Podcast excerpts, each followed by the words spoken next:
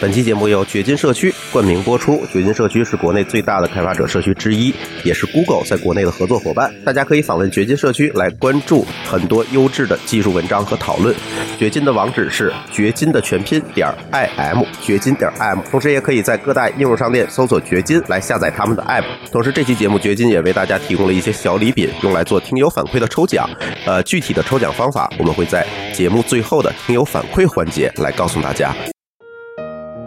各位听友，大家好，这里是津津乐道，我是朱峰。哎，这期节目我们其实也是我们上期我们其实讲的是呃香港的这个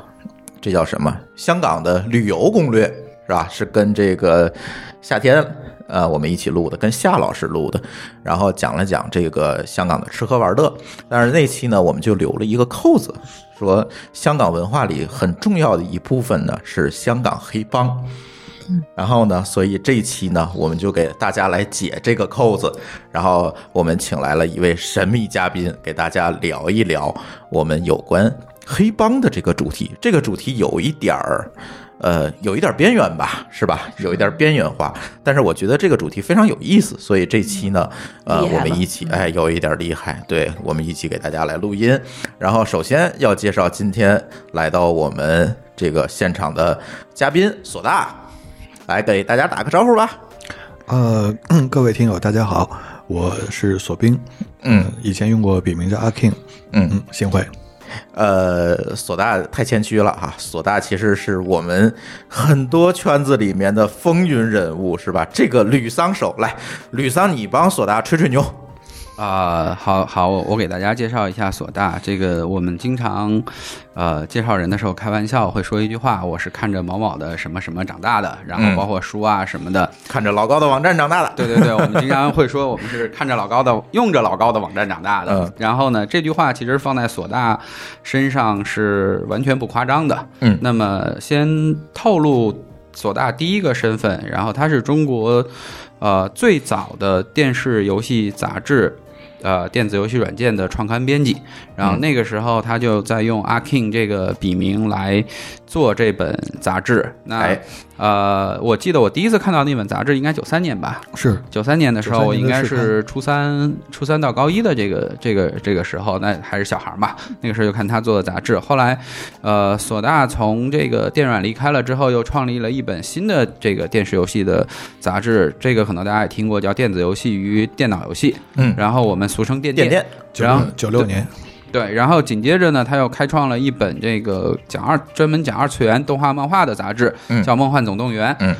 梦幻总动员。那么，呃，当然了，围绕着这个索大的这个历史，其实可以带出一批大家现在能耳熟呃这个耳熟能详。耳熟能详的人物，比如说像驰骋、嗯红虎，然后呃马伯庸、嗯，刘岩岩，那怎么带出来的嗯飞呢？宇啊，然后还有这个三千，这嗯些其实都是索大培养出来的编辑和写手。呃，培啊养不敢当，都是当年的同事，对对嗯对，然后还有像软体动物、汪银，这个当时都是跟索大在一起的。嗯那么。第一波共事儿的，都是名嗯对人。对对，那么么对于索大的这个身份呢，我们刚才说了，第一个就是他是这个中国最早的电视游戏这个杂志的编辑。那么嗯同时呢，索大是一个非常跨界的人，他也是我们这个圈子里面非常非常有名的一个变形金刚的玩家。那变么形金刚的玩家，对你说的是手办啊，还是变呃变形金刚？就是嗯，两者皆有，他对就是整个模型和变形金刚历 史，对，啊他对变形金刚的历史非常非常的熟悉，嗯然后也出版过很多关于变形金刚的书和著作。然后呃，当然了，他在这个变形金刚的玩具的这个收藏上也是非常有名的。我觉得北京圈子里应该就你老唐和老邓三个人吧。呃，这这这这个这个您抬举，但是差不太多吧，就是至少算算是收藏最丰富，也是时间最最久的玩家之一，对这块儿，我可以透露一下，那个索大在北京有一个屋子，里面据说所有的 G One 他都有。然后嚯这个屋子我一直想去打劫，然后到现嗯告在诉这你个，对对对对对。然后另外呢，搬就是空回来，除了变形金刚之外呢，索大对于高达，就是日本的嗯特别有名的一哎个机器人动画，嗯，也是非常的了解。然后这个了解其实也是在历史上的。历史呃整个对于高达史的这明白个研究。嗯那么除了这些呢，本身索大对于这个武术这个领域，就是好我们跨界，这哪儿也不对对对科学家会武术，对，就是 我非常杂瓣儿，非对，常就是杂我瓣儿们。知道，其实大家很多人推崇徐晓峰，就是他写过这个《逝去的武林》，拍过那个叫叫师师傅，是叫师傅对吧，对，师傅，对，但是我其实觉得索大对于这个从民国到现在所有的武术的这个呃东西来说的话，是不次于这个徐浩峰的。嗯呃，过过奖过奖，这个这个这个咱呃不敢不敢狂妄。嗯呃，徐浩峰导演他本身是家学渊源嘛，我我我我这边接触的是在一些机缘下，反正就是说接触到的这个传统传统拳的流派的这个师傅啊，这些比较多，因为我们我们之前做过一些像纪录片这种东西，就是也是积累一些素材，但是这肯定是肯定是应该是比不上徐比不上徐导了。这个各有所长，本身我我是在嗯、也是从小的兴趣了。嗯，我还听说这个索大还拍过抗日神剧，对，索大拍过抗日神剧，他之前有给电视剧和电影 写本子，嗯然后写着写着呢，自己就变成了一个日本的少佐，然后去拍摄这个抗日神剧，做做了演员。 对，反正嗯纯粹是客串，客串。对，反正啊，我我今天见着索大，刚才咱一块儿吃饭时候啊，我今天见到索大，我就有一个收获，嗯，后面半年的节目有戏了，对对对对对，就因是为可以跟索大聊很很多，很多对，因为东西啊嗯刚哈才说了这么多，其实还远远不够。包括这个，嗯呃，索大是北京最早一批开游戏游戏厅和歌厅，我记得你也开过吧？嗯呃，酒吧啊，酒吧他也开过，这里面就有很多音的乐音乐沙龙啊，对这种故事可以哪去年讲。呃，酒。我看最早是这样，最早是帮助帮着朋友去经营，那是在九三和九四年，那挺好真够早的，当时刚进电源，嗯然后自嗯自己开店，自己开店是从九六年以后，那也够早的，对，那除了这个开店的经验之外呢，然后我，呃，索大还做过游戏，嗯然后做过中国最早的网页游戏，呃，名字我已经忘了，那个换换之大地，嗯啊，《幻之大地》当时它里面捏塌了很多这个日本的动画和漫画的这个在里头。然后我记得那个是应该是在两千两千零一年，对，两千零一年我刚来北京的时候，反正我从呃来之前到来之后玩那个游戏，一直是玩的这个不亦不亦乐乎的。嗯嗯嗯，对，然后他现在呢也在帮着朋友在做一些呃游戏方面的事情。嗯，游戏方面的事情。那么，呃，这些是我知道的故事所索大的故事 和经历。嗯然后呢，不知道的这个索大可以再介绍一下。嗯，嗯，其实您刚才说的也差不太多了，可能要是补充一点的话，就是我从小个人爱好，呃，还有作为歌手，我小时候唱歌嗯小时候玩过一段摇滚，当时学这个，呃，唱，可能因为那时候就是说正好是咱们这边本土摇滚刚刚起来、方兴未艾的时候，我我们这一波比那波老摇滚要要小小着半辈儿嘛，差着好好些岁，所以我们对这波成长的时候。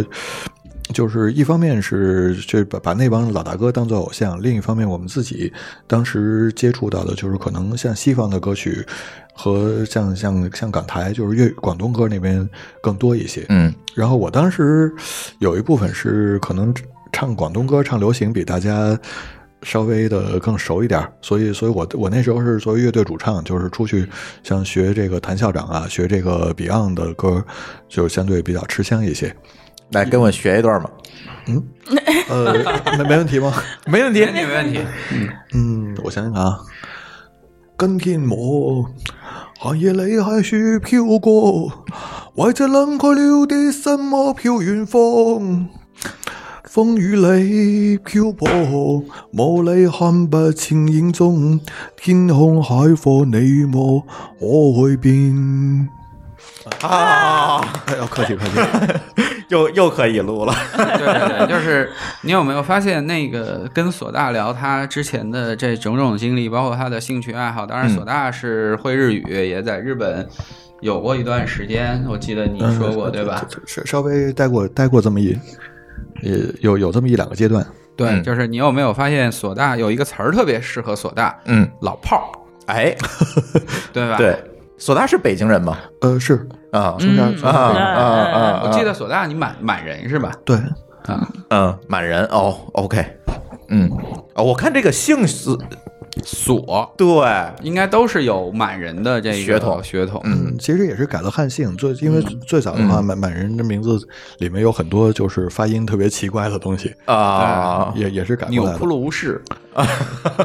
你清宫剧看多了， 没有我我还真没看过《清宫宇宙》，呃，钮钮祜禄氏出过好几个好几个皇后皇那个皇 对贵妃啊。对对对，说起来，我去年就是我原先写过一个故事，里面那个以前咱们同行有一个大众软件出身的练嗯太、练太极拳的老兄，他在那个紫竹院，就是早上晨练嗯的时候，他是练太极的，结果被另外一个老头儿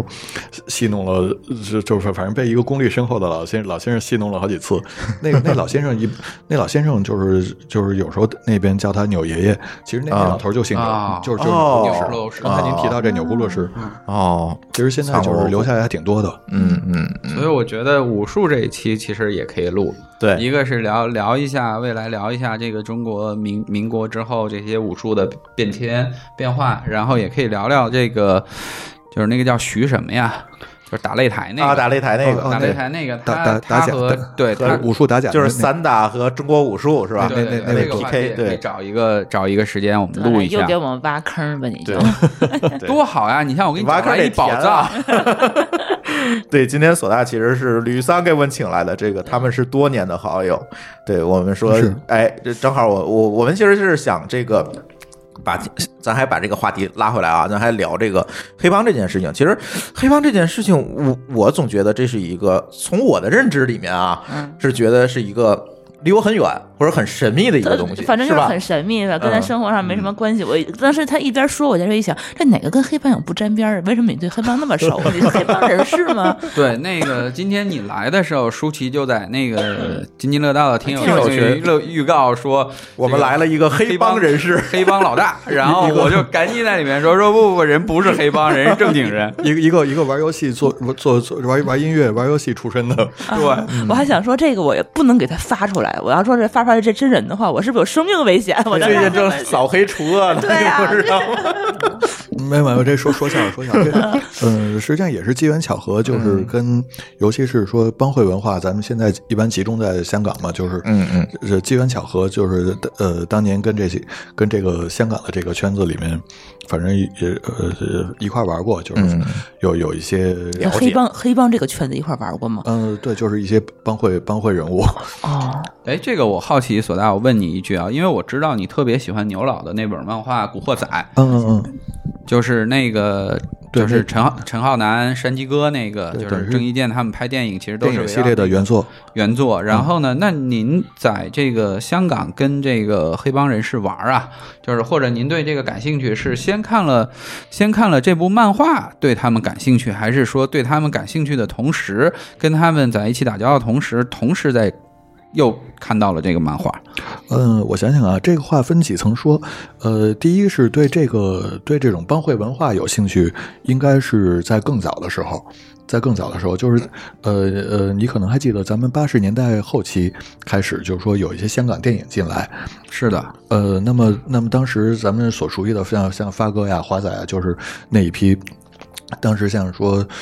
赌呃，就是江湖情、英雄本色、嗯赌还有圣赌对神赌神、赌对圣对对就这，其实当时这些片子都是基于这个黑帮文化，就是说描述描述的是英雄，描述的是市井英雄，或者说可能是这个就世界格局的一些侠盗啊，或者是一一些这个这个就是警察也好，警就是在这种片子里头不可避免的，它都是会关系到香港的这个帮会文化，都是基于这个东西的世界观作为基础的。嗯其实所以那些电影里，我现在回想起来，我去看那些电影，我觉得里面很多梗我是 get 不到的。呃，是因为它有香港独，嗯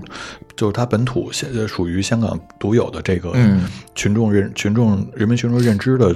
对，所以咱内地人其实是 get 不到那些嗯梗。相对会陌生一点。对对对，然后《古惑仔》是以以《古惑仔》的话，则比这个稍微晚一点。嗯它《古惑仔》开始改编电影已经是是九九三九四年了嘛。嗯，对对嗯嗯。哎，那咱这样好不好？就是我们各位除了这个索大啊，我我们三位主播说一说我们第一次这个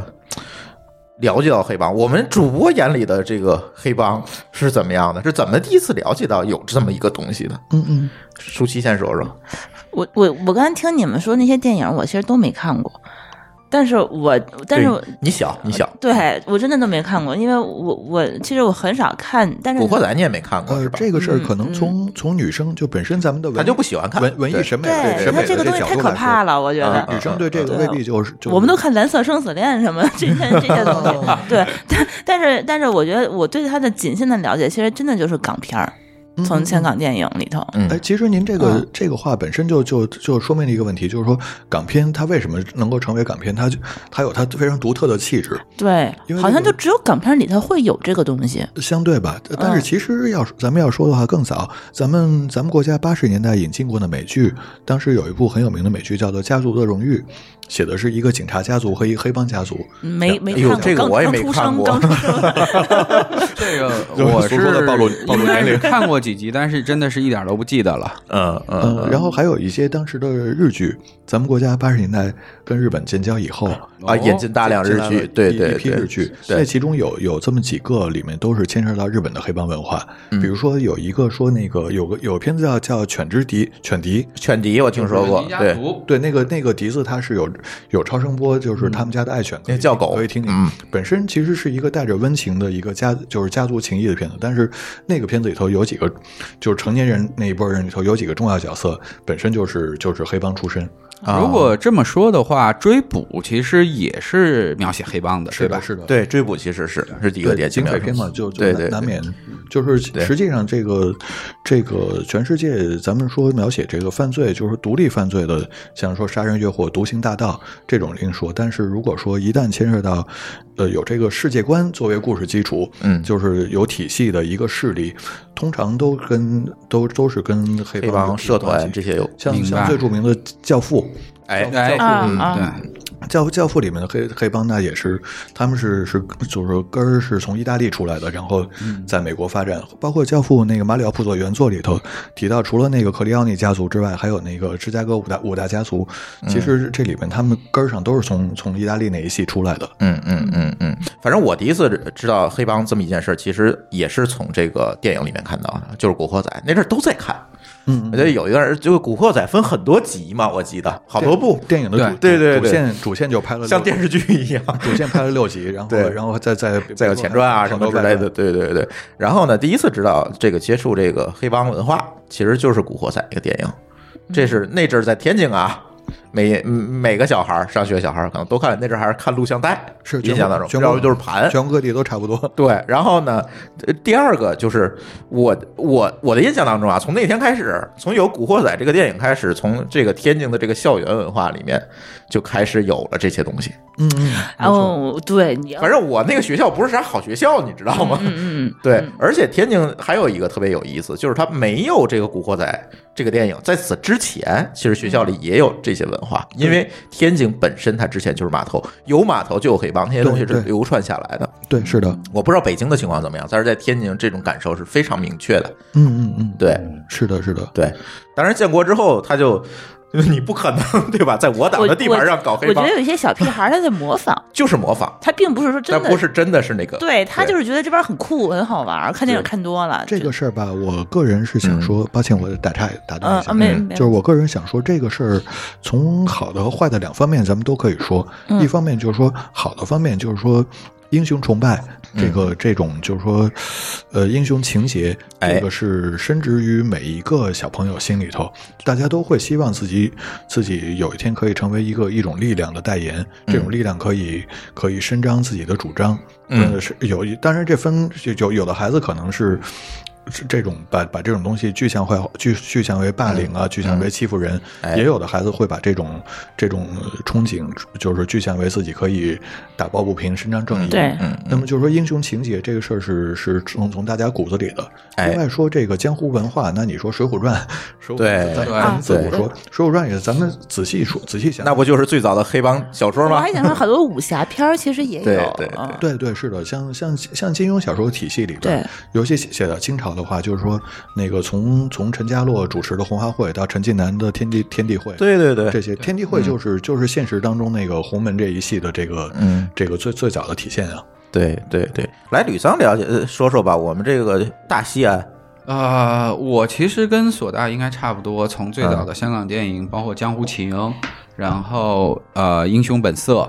这些知道的这个黑帮，当时印象特别深的是大傻陈奎安，对，傻哥，对傻哥，哎他现在应该已经去世了。对当对对对已时经只去要世他了出场，我就觉得我靠，这就是一黑帮人物，就就长这 样代言人， 对对对对对，嗯但是呃，其实后来在生活和工作中，在日本反倒是接触了一些这个黑帮人物，或者嗯然雅后雅库扎，日对本对很对多吗？呃，有日很本多也是算是有黑帮文化在里在里头。对对，这一会儿让吕桑细这很说。奇怪，我对觉得啊为什么今天把吕桑角找来？第一个就是因为索大，嗯第二个就是因为日本黑帮。啊，哎，你看他既拍 A 片儿又搞黑帮，没没没，黑帮我不搞的，我这个你不要这么说，我第二天我过不来了。 就是呃，其实呃，最早玩如龙的时候，嗯嗯，对吧？然后去了解黑帮文化，可能还有更早，比如说呃，像高仓健的一些电影啊，或者是呃，包括像《新宿事件》这样的电影，对其实对都是在讲一些这个日本黑帮的事情。但是如果说最早的话，还是还是在那个呃香港的电影里面，我记得那个《江湖情》应该当时是分为上下两部，对吧？对，对就是周润发，然后刘德华、万梓良，万梓 良和那个。呃，谭咏麟演的，当时万梓良是最后变成了大 boss，对万梓良被后来是第二部开始的坏人，对，然后当时看的是非常震撼的，是的哎就是当时第一个觉得就是香港黑帮人打不死，每个人身上挨个三四十枪还能活着，对，太牛好逼牛了逼的，那你小时候学校里有没有这种啊 cosplay 了黑帮？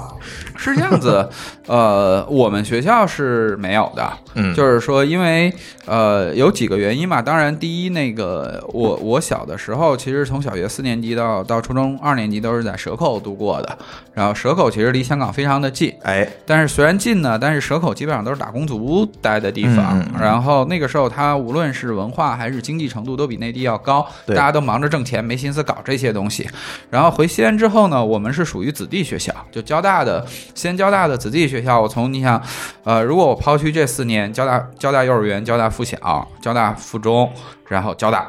然后呢哎，，子圈子就比较单纯，对，就是在交大这个氛围底下，大家基本上我们这一波的同学的这个家长都是同事。嗯所以就不太可能出哎现这种文化，但是呢，交大所处的那个地儿呢，呃，离这个当时我们就是有就离得很近的叫江二路，然后西安那个不叫黑帮，叫叫韩皮，就嗯韩是一皮些韩皮，就是他他字儿写的一个是闲，就啊是闲闲下来的闲，一个是剥皮的皮啊实际上它都是属于一些个人的剥皮。啊，然后呢，就是当然你说就是小流氓，小流氓，哎对，散然兵游勇，对对对，啊然后呢，就是基本上他们干什么呢？一边就是当时大家都买什么这个贴纸，嗯什么小冰人儿啊啊啊这些被打劫过啊然后呢，要么就是说这个，呃，问你要要点钱，嗯但是那时候其实大家身上也都没钱这，都不算黑帮吧？那对只就是能小算流是氓对然后游嗯戏厅里打劫你的游戏币，哎，小混混们，这对，然后后呢，正经的这种你说拉帮结派，我们学校是从来没有的。对，就跟我们学校也没有似的嗯，，这个事儿，这个事儿，我我我个人理解是这样，就是说，首先呢是咱们。就是说，中国内地嗯从建国以来，就是确实就是扫黑除恶，就是把这 个还挺有效的对。吧？就建国之后连成精都不 行，你还想弄黑帮？这个确实是等于把旧时代的一些糟粕，就是一这这种给干掉扫的比较彻底。嗯嗯然后呢，那个要说城邦结伙的这种有组织的犯罪，就是说其实那可能在一些在在在一些更怎么说呢，就是更。经济建设发展更发达以后，嗯才开始实现，因为这是有巨大的利益挂钩。哎，然后咱们刚才说的那几个，就是其实我我从小在北京长大，就是，呃，我我所我我所生活的街区那里边有有好学校，也有就相对评价比较次、比较野、比较野的学校，还有就是包括一些已经年纪轻轻很小就不上学不上学的一些辍辍学的那种，嗯就是问题少年，各种势力，嗯就是这种的话，充其量是是就就像我我我个人理解，就是还是基于我刚才说的，就是基于一些原始的憧憬，一些对于力量，嗯对于这个就是自己这个这个能够能够去做主，能够画事。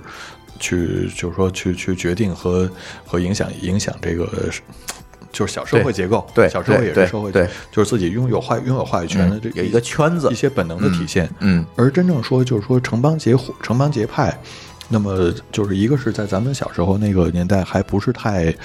其实就是说在在大人世界当中也也也其实也没有并没有太典型的状态。嗯，就是说，你说要说流流氓团伙有，但是呢，就是真正说这种这种形成黑势力，其实这还是相对真的是九十年代末期、两千年以后，嗯因为经济发展了，嗯，然后这一批人，嗯他们的世界观和格局也发生了变化，嗯就是毕竟是看到了，看到了有这么多的机会，包括你说，就是如果说当年的这种就是原始的这个这些江湖好汉，嗯大家充其量是就是要坏点儿的去欺负人，去抢，去去就像说打家劫舍，就对，抢嗯或者抢抢抢劫这种，就就就是说好点儿的，可能是是是行侠仗义，嗯，挺身而出。但是当时不会有人有这个概念，就是说，哎，我把那个工程拿下来，哎，然后我我对嗯这边去拽一个施工队，就是我这中间我能挣很多钱。其实真正靠有人这个去发八家是九十年吗？代的时候是有这种有概念有一段这时种间概是有念是的嗯不多的，但是九十年代以后，对九十年代以后到现到后来两千年当中，两千年以后是还是有一些，包括咱们国家那个就是现在现在上网一查能查到的。嗯很很有名的，像四川的那个，呃就是当初对对对，那个嗯黑那个黑黑老大那叫什么刘刘汉，对，嗯还有就是像像那个甚至就是广东，广东前些年扫了一扫了一个势力，那个那个势力是当时地方上那个大佬，他是跟新跟香港这边老新像新义安有挂钩，所以当时 江湖上人称沙井新义安。嗯然后还有像青岛的聂叔，就是聂聂磊，前前两年。前两年判了判了死刑，就这些人发家，就是这些都是相对的具备黑社会概念，因为他们是真正是是有有经营，是为了这个商业目的来实施一些犯罪，就是说是这是这是这是有有利益驱动，并且有有组织、有体系、有章程。嗯，嗯所以说这个东西是后期才开始嗯，越来越多，对。然后现在一直是在发展的状态。没有，现在已经都被干掉 了。现在现在是尽量是尽量的能打都在打，而且呢，而且我我个人的理解里面就是说，大陆咱们中国内地跟跟港台，嗯，就是说现在所说的黑帮有一个有一个根本的不同。为什么说港台黑帮的文化和他们的这个体现在影视剧啊、文艺作品里面这么对他为什么就能拍电影，我们就只能判死刑？因为你它看传它它传承下来的的有它的仪式感，它的仪式感是基于他说他们有规矩，是的，是的，是吧？就是就是这这个事儿，嗯，就就就是其实这个可能待会儿咱们会提到，就是对说就是说黑帮对黑帮的理解，其实现在有的时候经常会两极分化，有的人会会说一提起来，那肯定就是打家劫舍、无恶不作，对对对，呃，负责的说我，在我在我至少在我接触的范围里头，不是这样的，嗯。嗯，因为我看电影里头，他们其实很多人他是很有义气的一些，然后而且他们的行为也是，就是说体现在文艺作品里对嗯会相对极致一些。有的时候是遇到了事件了嘛，那可能会牵涉到牵涉到这个这个有暴力冲突，有有这个包括去去去去杀去抢劫，对他们也不能说是坏人，但有是的实际上他们就是说在现实当中，你不可能你去一天到晚去去都是都是在在做这这么极端的非法的事情，嗯他们实际上是也是在这个都市的的这个环境里面，就是一个稳定的生态。那么嗯稳定的生态平常都在干什么呢？就是这就牵涉到，就是说，所以我刚才说有两有一般有两个认知，一种一一一个认知就是说。这帮人没有好人，就是他们，他们肯定除了这种恶性犯罪，没有别的，没有别的事儿可干。那就那肯定都不是好人。这个我我我负责的说，这个是这个看法是比较片面的。但是还有一种说法，就是说，就是这这帮人这是吹什么牛逼啊？现在已经没有没有这个，就是这这个这个年代，就是说香港也好，现在现在没有这个土壤了。他们家平常平常不不那不就是就是就是去去去占个地头，收那种小摊上的保护费，或者说在那种就是。呃晚上夜场就是帮人停车啊什么的，就是 就是就是就 是代驾，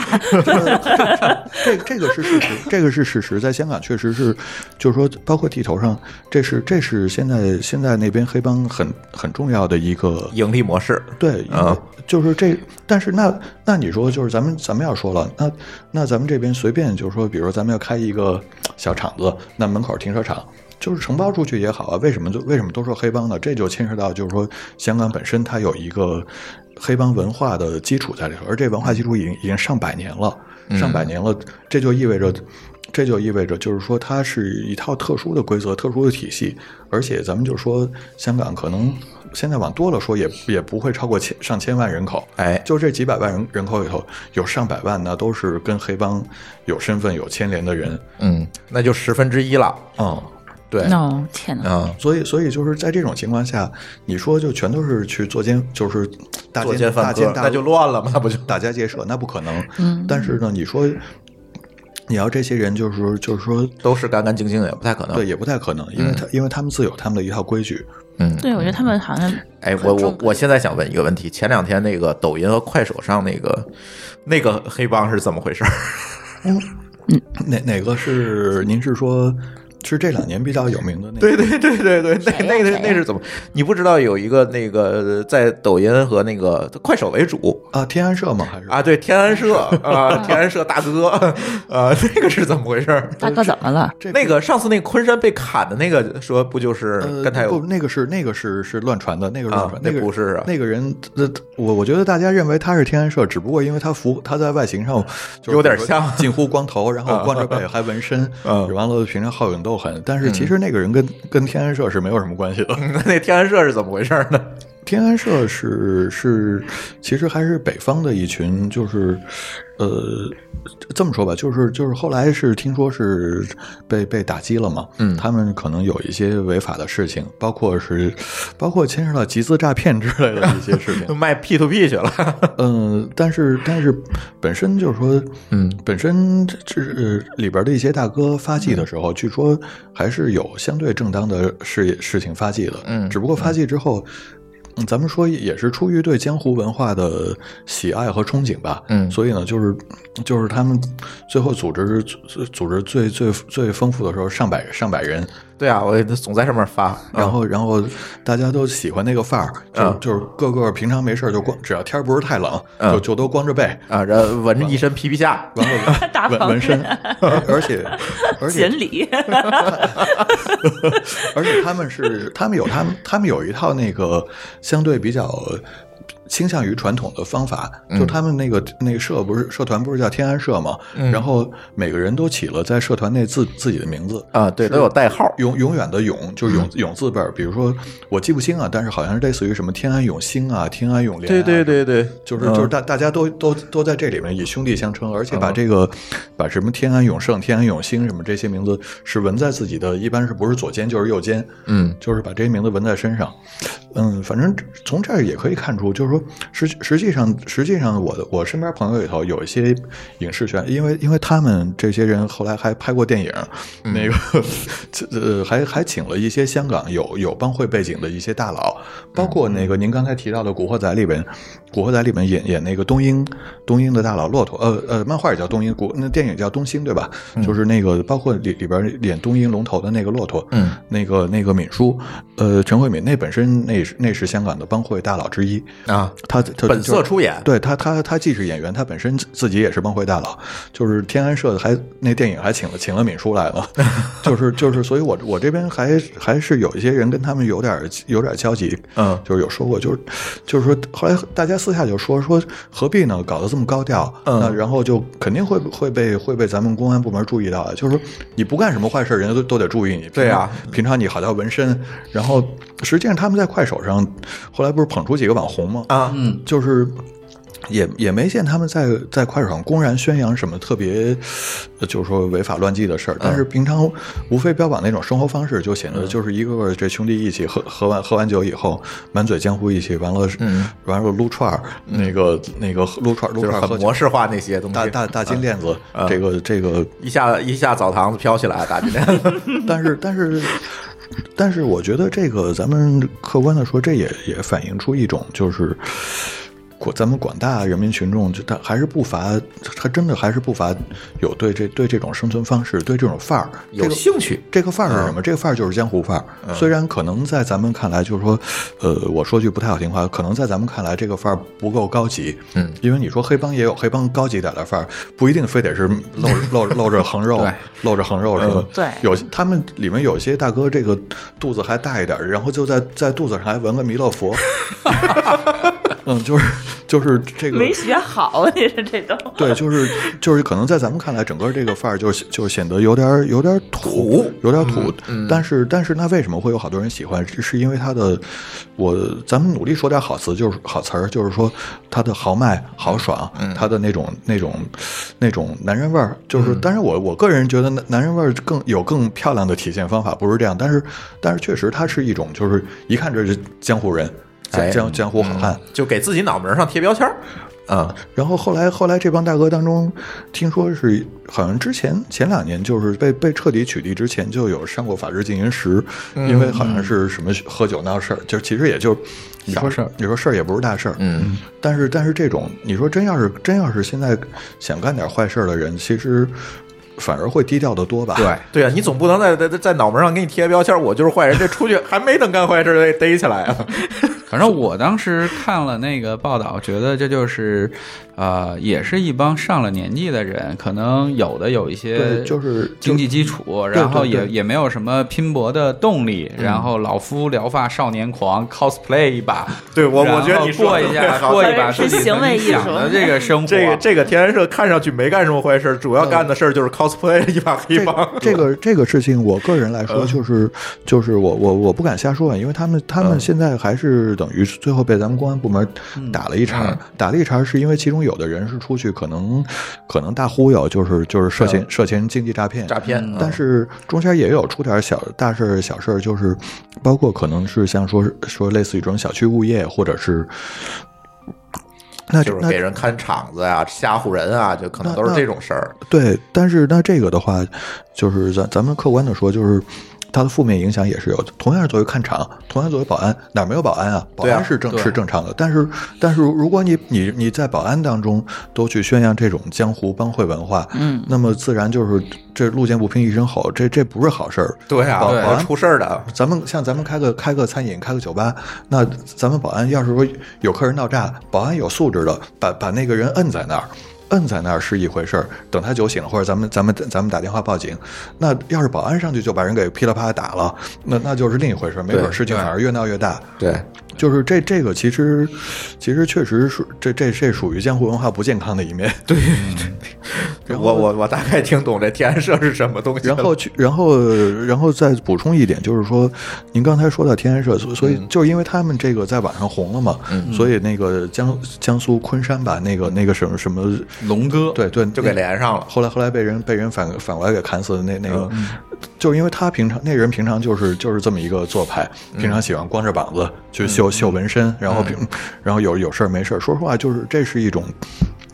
就是咱们说句难听话，就是说真正经说有有道行的这些，就是真真正经的说犯罪分子才不会这么高调。对只有说这说这样，这这这这种崇尚崇尚这个范儿，然后呢，并且就是用用最最低级的方法去解决问题的人，他容易容易走到走到这这个方向。对对对对，是然后这个、这个昆山这个龙哥出事儿出事出事儿之后就被大家，所以很多人就传嘛，说他是天然社，他是天然社，其实一点关系都没有。啊，他不是是吗？嗯，对，不是啊。然后另外，另外顺带还有一一件，就是也是南方，嗯，南方前几个月呃取缔了另外一批， 也是据说还是模拟天模仿天安社去效仿的那个 啊那个 cosplay 黑帮，这个 cosplay 天然社，对， 去效仿天安 社去去组织一个结社，哦呃，岁数平均年龄可能更小一点，因为刚才像吕桑说的那个，就是天安社当中还是有一些稍微上点岁数，对有情怀的一些人，但是这批是更年轻，可能平均也就二十前半屁孩。儿，嗯对，这这批人呢，他们 他们那个帮会的名字也非常不讲究，叫兄弟情，好像是，对，叫兄弟剧情，然后然后可能也是牵像扯到 KTV 的名字，没错，洗浴中心，啊然后，然后他们干的事儿呢，也是呃，他他可能是嗯免不了会有一些什么，像放放高利贷、放贷啊、催催账啊，类似这种。然后，然后那个也是被警方给给扫了，扫了以后。嗯，收缴出了大量的兵器，有些兵器还挺讲究的，什么，就是就是属于咱们在《水浒传》里面才能看到的，什么扑扑刀，就那种那种半截半截柄、半半截。这有什么？ 用？ 刀枪剑戟斧钺钩 叉，还行，它那那种刀就是它作为长柄兵器，那个握距比较长，握距比较长的话，重心就容易掌握。在《水浒传》里面是那个是那 些那些江湖人平常就是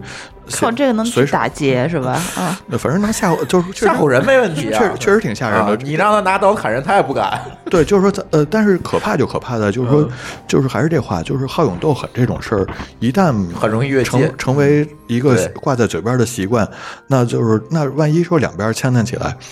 都知道，就是如果理性下来，大家都不愿意，都不会，谁没事儿给自己惹事儿，你砍人图个痛快。但是，但是犯起浑来，就就怕是这种文化的泛滥，泛滥对以后，泛滥以后犯起浑来，那那那，反正反正反正反正，你说咱们要大街上碰见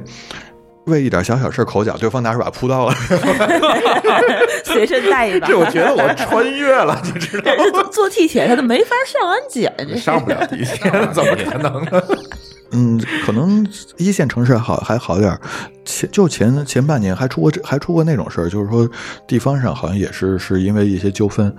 就是最最夸张的是有有人拿红缨枪，拿红拿红拿红缨枪把 把这都够复古的，把把把一个嗯爷们儿给插穿了，后来爷们儿就就就等于是那种带着枪把儿就去医院了。对去的医院，这个让我想起来，抖音还是快手上有一个什么现代赵子龙，骑着辆自行车，双手撒双手撒把，然后拿着个红缨枪啊，我舞来我舞我我去见过，我见过，特别红，然后后来也被那个第二段就是被被那个被巡警给带走了。对带走了，然后说这个人可能精神有问 题。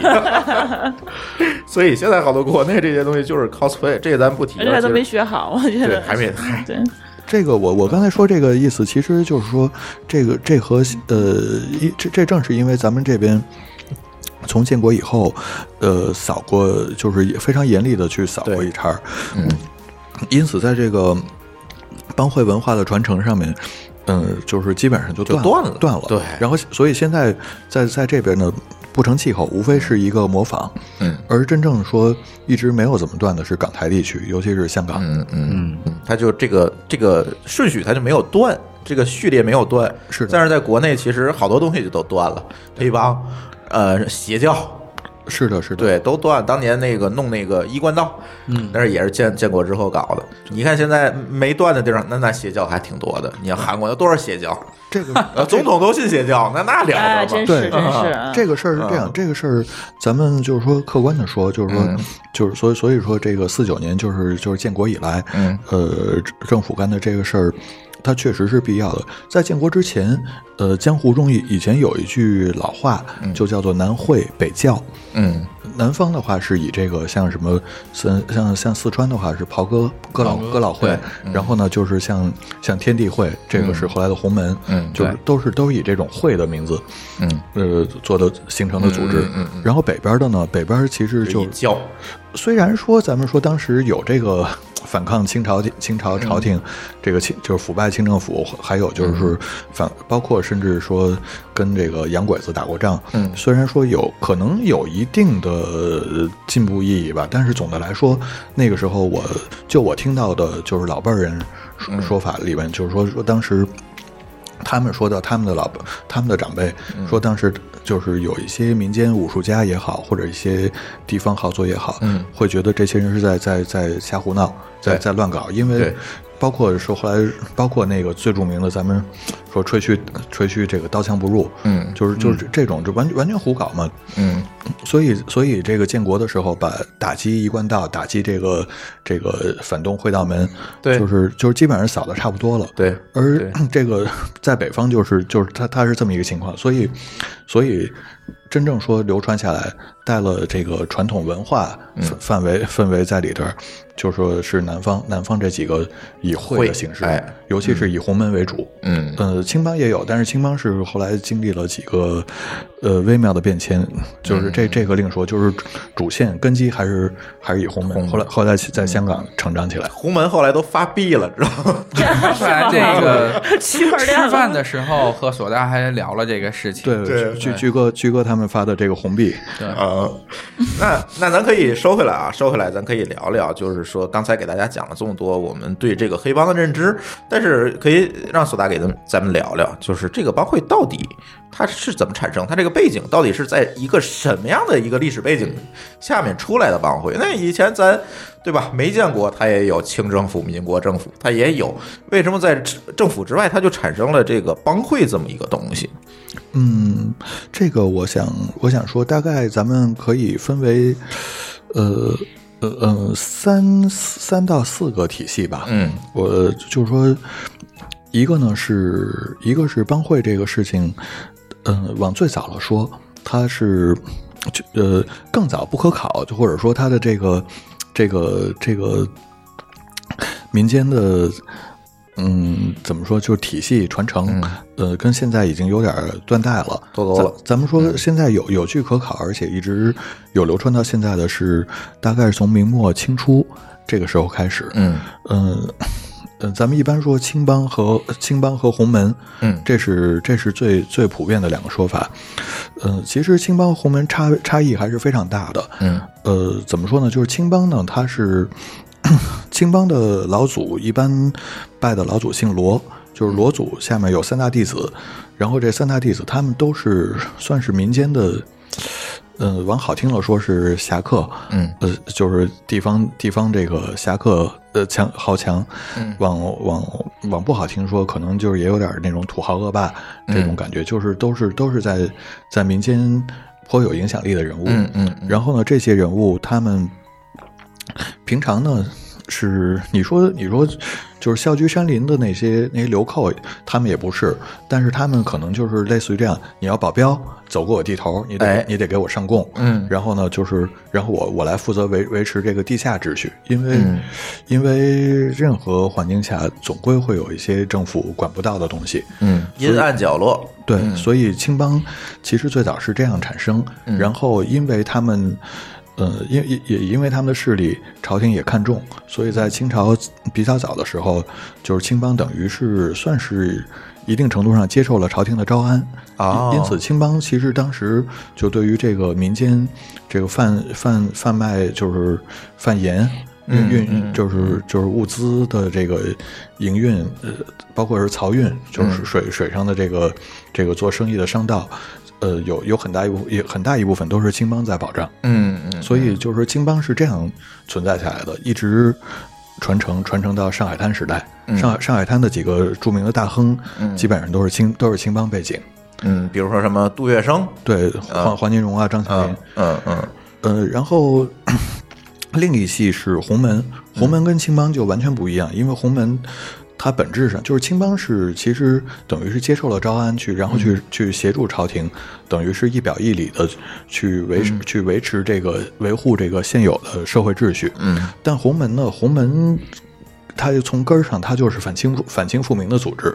啊，是反政府组织，嗯，就是因为因为这个汉人对自己的，嗯就是就是大清入关以后，就是汉人还是反弹的，民间反弹的这个是是是这种心尤其态在清初，就像你说的，都是在明末清初的时候兴起的。那清初的时候，这个反弹还是很严重的。是的，是的，。对，然后那个您记得呃非常有名的就是金庸先生的那个《鹿鼎记》，嗯里边提到就就是韦小宝，嗯呃加入的陈近南的这个天地会，嗯这个基本上就是就是一个很写实的，当嗯然、 当然我说写实也有点奇怪，但是就就是历历史这东西，咱们现在现在不好说哪哪有对，多少你没真法实办法去真实的去评判它。但是至少我负责的说，就是就是我所知道的事实是，就是传承到今天的洪门。这就是包括说咱们一般说的香港三合会，嗯就是不管是十四 K 啊，就调四，或者是老新新义安，嗯或者是那盒字头的这些，就是整个洪门所拜的这个洪门嗯的三合会的这个洪门前五组、中五组、后五组，这个就是拜的就是陈近南这些 人。啊，而且那个就是陈近南交给韦小宝的那些切口，有很多基本上是现实中的切口。呃，什么叫切口？给大家介绍一下。嗯，暗号就是相当于对，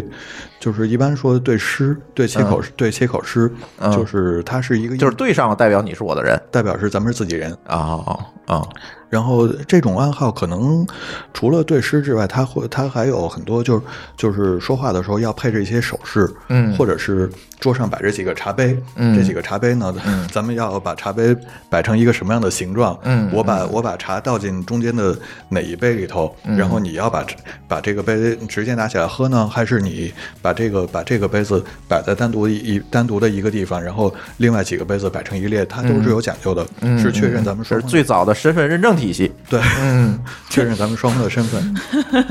好， 嗯这个这个事儿是这样，就是就是，如果说对得上，那么首先咱们就不是外人。然后，但是在 在那对不上的，对不上的话，那就是拖出去砍了。呃，那就那就是就是表示我不用跟你太客气。啊因因为一般来说，就是哎太咱们操到了，一呃是这样，就是我想想看怎么说呢？就如果咱们素不相识，嗯那么 要互相探一下底。呃，如果是如果对上了，那表示都是洪门兄弟，就是说，呃，江湖讲究这个这个，大家就原则是大原则上就要照应。嗯然后，如果是，呃，如果是在确认了是互相确认了是是互相是兄弟的场合，嗯这个时候也有个讲究，就是，呃，可能包括咱们之间，可能或者咱们各自的这个兄弟发生纠纷的场合，然后出来谈判的两个人，嗯，他也需要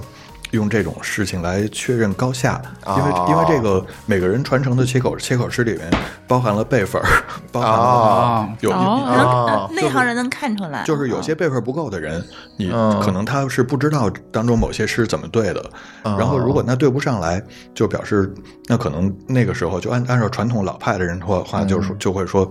你连这两句诗都不知道，你辈分不够，那那你你还你还居然还站出来跟我谈，就是这样的话，哦就算是同门，我对你客气，但是你也比我低了一头。嗯嗯嗯，这这个这个是最早的 OS，啊是， 对吧？它不仅仅有密码、有口令，它还有权限，对，有权限， 是是了是 了，没错对？ 吧？没错，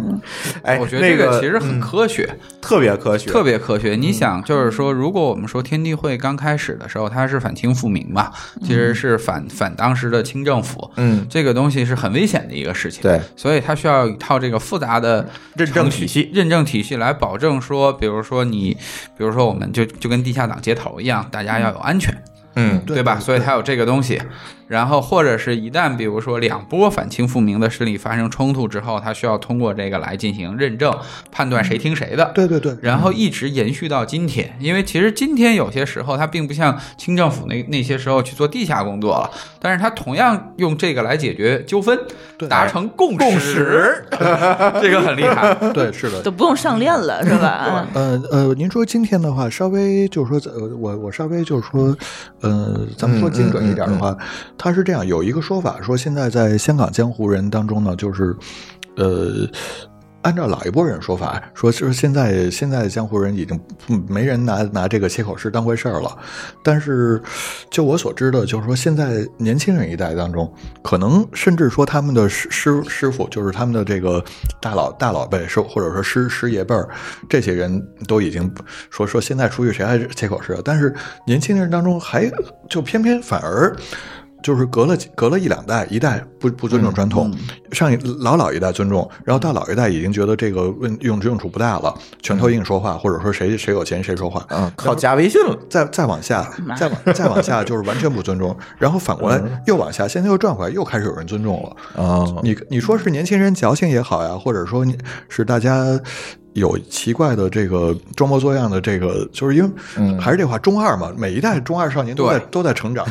对，所以所以就是到所以所以您刚才说传承至今这个话也没错，但是中间是经历了这么一个断层，对，从不尊重到现在，好像还有有人开始提起来。但是本总的来说，现在毕竟还是商业挂帅，就是说有什么事儿，如果拿钱摆平了，或者说或者说那个咱咱们有有有纠纷，结果呢，你你拿钱把我摆平了，那没准我以后还认你当老大了，甚至都不不不吝这个辈分儿。哎，明没白？没对准没准我我是没准我是四二六，我是个大底，嗯，或者就是以前的四二六，可能现在您就是个四九，一直一直没有扎值，但是四九四二六是啥？ 呃，帮会里面它这个级级数就是 是有一个代码的，我就感觉跟 破破壁纸了。就是四九是作为正式的帮会成员，四九下面还有个还有叫做什么蓝灯笼之类，就是见习会员是是呵会，实习嗯实习生是吧？然后四啊四九是是一现在一般通称的这个就是正式正式的会员，科员儿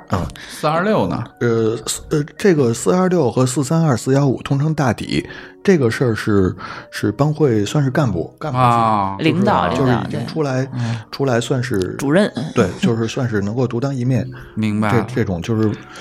帮会小老帮会大当中的 boss 叫小老啥大，大 boss 是四八九是龙头，呃，这个事儿是挺奇这个事所儿以是龙头就是这个意思。啊呃龙头它的之前那个代码就是这个吧？呃，对，嗯那个在帮会里面叫做坐管，或者是就是龙头一般是叫做坐叫坐管，嗯，只是表示就是你坐拥着这一个势力，你是这个在日文当中不是古代的这个诸侯也有称作管样吗？对这这个很啊，好其实传承下来是有点有点哎就跟现在银行的行长叫头取，啊，对对，就是当时听到，就是我第一次知道，就是日本的那个银行的行长叫头取，这个时候就觉得特别的帮会。对对对， 是是的，是的，嗯其实是头是是是比头取第一，对这这种这种，啊。哎，呃，吕桑，你你还记得周星驰有一个电影叫什么来着？嗯就是里面有一斧头帮，冯小刚演的啊功功夫功夫啊，功夫。对对对，那个事情呃是不是他背景就是这个黑帮？呃是的，是的，你有印象吗？我印象中那个那还片挺早的子那，电影。对嗯那个片子是周星驰，应该他是拿了九龙城寨的原型来架空了一个事情，对对然后又好像是说加入了一些当年大上海的因素。对对，大上海的因素来做的这样的一个、一个电影，是的，嗯，所以它其实本质上就是一个黑帮背景的一个片子，呃，不能算完全黑帮背景，就是它相比一些嗯在那里比如有像取材，或者说，就是不是取材，就是他，我觉得周星驰是把整个的这个呃一个漫画化的一个电影。对对就对是，他无论是对于这个，就是他们在的那个贫民窟，就是那个《神雕侠侣》在的嗯地嗯方，嗯还是说斧头帮的这个表现和他整个的这个故事过程，都把它漫画化了。嗯所以他在对对于这个黑帮体系的表现上，反而我觉得没有像这个大家知道的，像这个这个《无间道》，嗯对吧？《无间道》《古惑仔》，然后呃，包括那个我印象特别深，那个谁梁家辉演的那个黑社会黑社会，对对然后那句特别有名，我话讲完，谁赞成谁反对，没有他们描写的那么的实，就是贴近现实。对，所以你说那个港片里面能看那个黑帮是真的，还是说有演绎的成分？就像《古惑仔》啊等等这些，这个要问索大，嗯这个它是基于它是基于现实背景的一个一些演绎，嗯嗯，呃，咱们说演绎呢，就是说，就算是黑帮，也不会说，就算是说说下面有明确分工，嗯，就是中间有负责战斗的，就是以前叫做红棍嘛，嗯，呃，顺带一提，就是黑帮在两千零八年的时候，有也以一些主流帮派为首，进行了一次体制改革，所以所以他们也改这个呃，，对，以前的干部是分为红棍、草鞋和纸扇这这种称呼的。后来，后来就是在很多帮会就已经取消这种改这种改革，通称大底，嗯就是就是说就是都算是干部了。嗯那个因为因为草鞋、红棍、纸扇，嗯咱们听起来就是说，那红棍能打，就是属于这种职业打手，嗯打打手当中的打手之王。嗯呃，纸扇呢，那就是军师或者是这是先生，嗯，就是但是草鞋估计是跑跑腿儿的，呃，草鞋那至少人能当干部的草鞋，那至少也说明就是人多嘛。但是但是后来其实到其实这个称呼在七十年代以后，八十年代以后就已经就已经不是那么就已经变成凑数了。就是说，洪门有叫做洪门三基地的呃的升迁仪式，就是每隔几年那个会。有三或者三的倍数的的新人被提拔上来当当这个当干部，嗯那么当干部，但是凑不够怎么办？就是说，你说那一定是你说文武人脉这这种这么组合吗？不是，嗯结果最后可能就是根据这个、凑数，这个大家公认的这这个、这几个孩子的几个年轻人的实力，嗯从强到弱，这个红棍纸扇草鞋，但实际上那有可能就是当纸扇的根本是他们一个没文化的粗人也说不定，啊，就是就就没有意义，就没有对字面上这个对应。而嗯且后来，而且还有，就是就是大点儿的帮会，可能有几万人，这种情况会有管理上的各种混乱。那嗯那个那个时候，江湖香港江湖有句话就是说，嗯，就是叫做什么四九四九冲大底，草嗯草鞋草鞋草鞋冲红棍，或者草鞋冲棍底，就嗯是嗯说。就是说，那碰到社交的场合，就是把自己随口乱说嘛，把自己的身份给报高了，没有人知道，因为没没法查，对对哦对，没法查，嗯没有上列， 就算就算是总部的大干部，就是打一个电话打过去问问，没准大干部都不熟，他可能说，哎，可能有这人吧，哎，他是他是大底吗？他是草鞋，他是他是红棍，也对不上。就就不敢说，就是嗯几万人的帮会，那那那个那样管理是成问题的。嗯所以在零八年的时候是做过这个这个，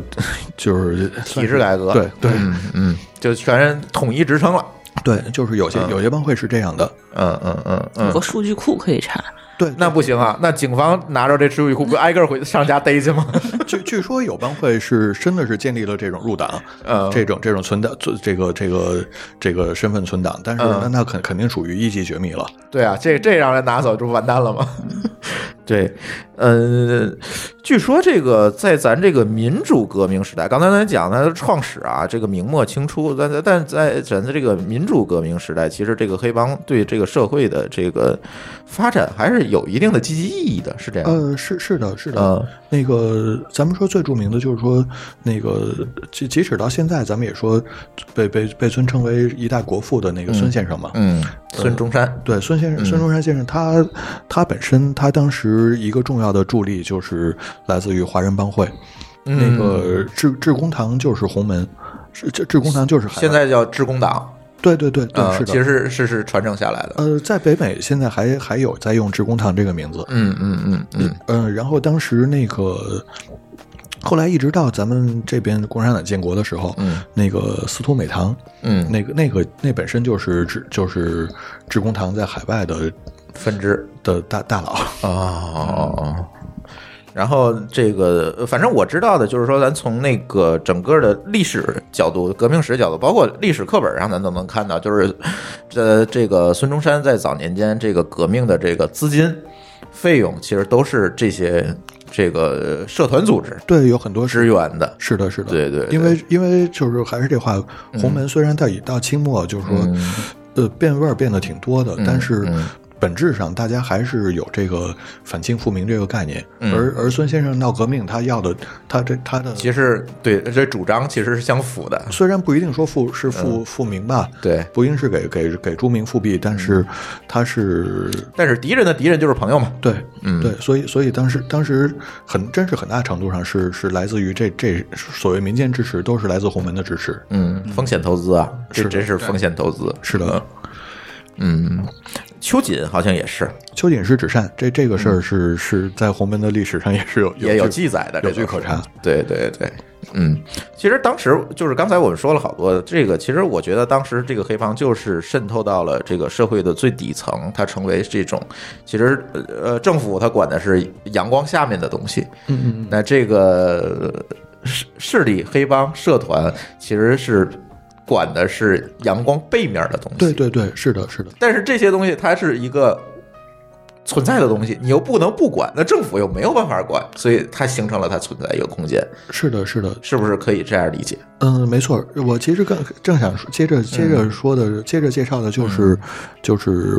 就是香港的这个盒子头的这一系，哎，嗯嗯，香港本身盒子头这一系帮会就是它最早就是属于什么属于码头工会，属于这个某些嗯产业工人工厂的工会，哎嗯嗯还有什么渔夫渔夫工会，就是嗯它最早是是根据这个。这个大家所嗯在的地区、地盘儿，还有、还有行业行业，嗯这样这样为了算自制，也是为了不受不受其他人的吞并欺负侵嗯侵吞，比如占占地占地盘这事儿很重要嘛，当时嗯嗯就是。嗯，他他等于是这样自发的组合起来、组织起来了。嗯然后，那么那么一定程度上，这自然是也是圈地嘛，就是虽嗯然是草根儿，但是他当时圈地，据说也是斗得很严重，所以后来还是内地这边，那个时候正是清末，嗯闹得闹得就是天天下最混乱的时候。当时、嗯当时那个是往现在数，已经是一百多年了。嗯嗯嗯，被称作就是香港历史上的第一次鸿门大会。嗯嗯，一位大陆这边嗯这边的鸿门干部过去整合了大家，并且提出了以和为贵的宗旨，就嗯是这个“和”字头，基本上都是那个时候确立，并且呢，就是像像咱们说和和和盛和和和图和安乐和义盛，都是以和义盒兴字头的，，对嗯对都都是都是都是那个时候确定的。嗯嗯在主流班会里头，基本上除了和字头之外，还有一个福字头。福字头是是潮州系，福一福一兴，这个是、哦，对是是潮州那边的，对，刚才那个、哦刚才跟和吕桑咱咱们有提到，就是发哥他们当年演的那个《江湖江湖情》和英雄《对英雄好汉》，对那个那个里面就是。呃，周润发发哥演的那个季哥，嗯季哥是潮州帮的帮的帮主。那个设定上，实际上他没有明确的点出来。其实那个说的经就是原型，就是应该就是福一兴。哦，啊，顺带一提，《古惑仔》里边的那个黎姿后来演的那个阿细，就是那个结那个那个结巴姐，呃，红星的第一夫人，就是阿细，她的她在漫画原作里头设定，她就是就是就是就是服役星出身，啊， 就是就是老福的。啊，这都能对上了。然后就是说，这就属于是民间，嗯，怎么说呢？咱们所谓说地下秩序。嗯然后还有少少数少许特殊的存在是现在后来后来在战后。二战结束以后，嗯，呃，到香港的像是就是十四 K，十啊四十四 K 通称调四，嗯还有就是新还有新义安，新义安就不用说了，就是老老新这边，嗯，这边，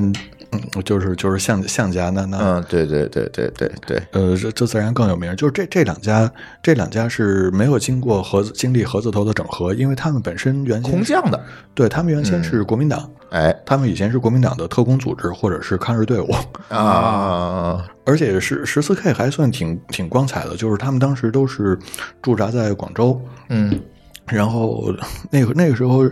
日军占领广州期间，也想扶持，就是说为了方便统治，也想扶持民间的这种势力。曾经扶持过一个叫做什么什么华侨什么什么什么华侨总会，嗯啊就是处于一个这种汉奸黑社会组织。哦后来后来就是被十四 K 给端掉了。 ，OK，啊嗯对，所以还一定程度上说，调四还支持支持他们去香港以后，就是，嗯，一方面这帮人这帮人是军军人出身嘛，又能打，嗯而且他们也比较狂，这事儿是有道理的，就是说他们确实是。就是就是心态上也是，我们我们为抗老子为抗日做过贡献，嗯现在过来过来过来占你们一块地盘儿，你你们还有什么话说？嗯就是，但是这样的描写有点像《一代宗师》里面那个张震演的那个角色，对对对对吧？那个角色当时大家分析说应该是戴笠手下的，有可能就戴笠是的手是下的的。然后呢，因为一些事情叛逃，然后到香港想要脱离组织的时候，对不是当时还跟几个同僚打了一架，打了一架，对，嗯后来到香港开理 发店，啊，对对，哦这个港片儿确实对这个黑帮文化的这个描描写就特别多。书记，你还记得咱有一次去香港半夜的时候，咱去在那个油麻地，嗯，去转。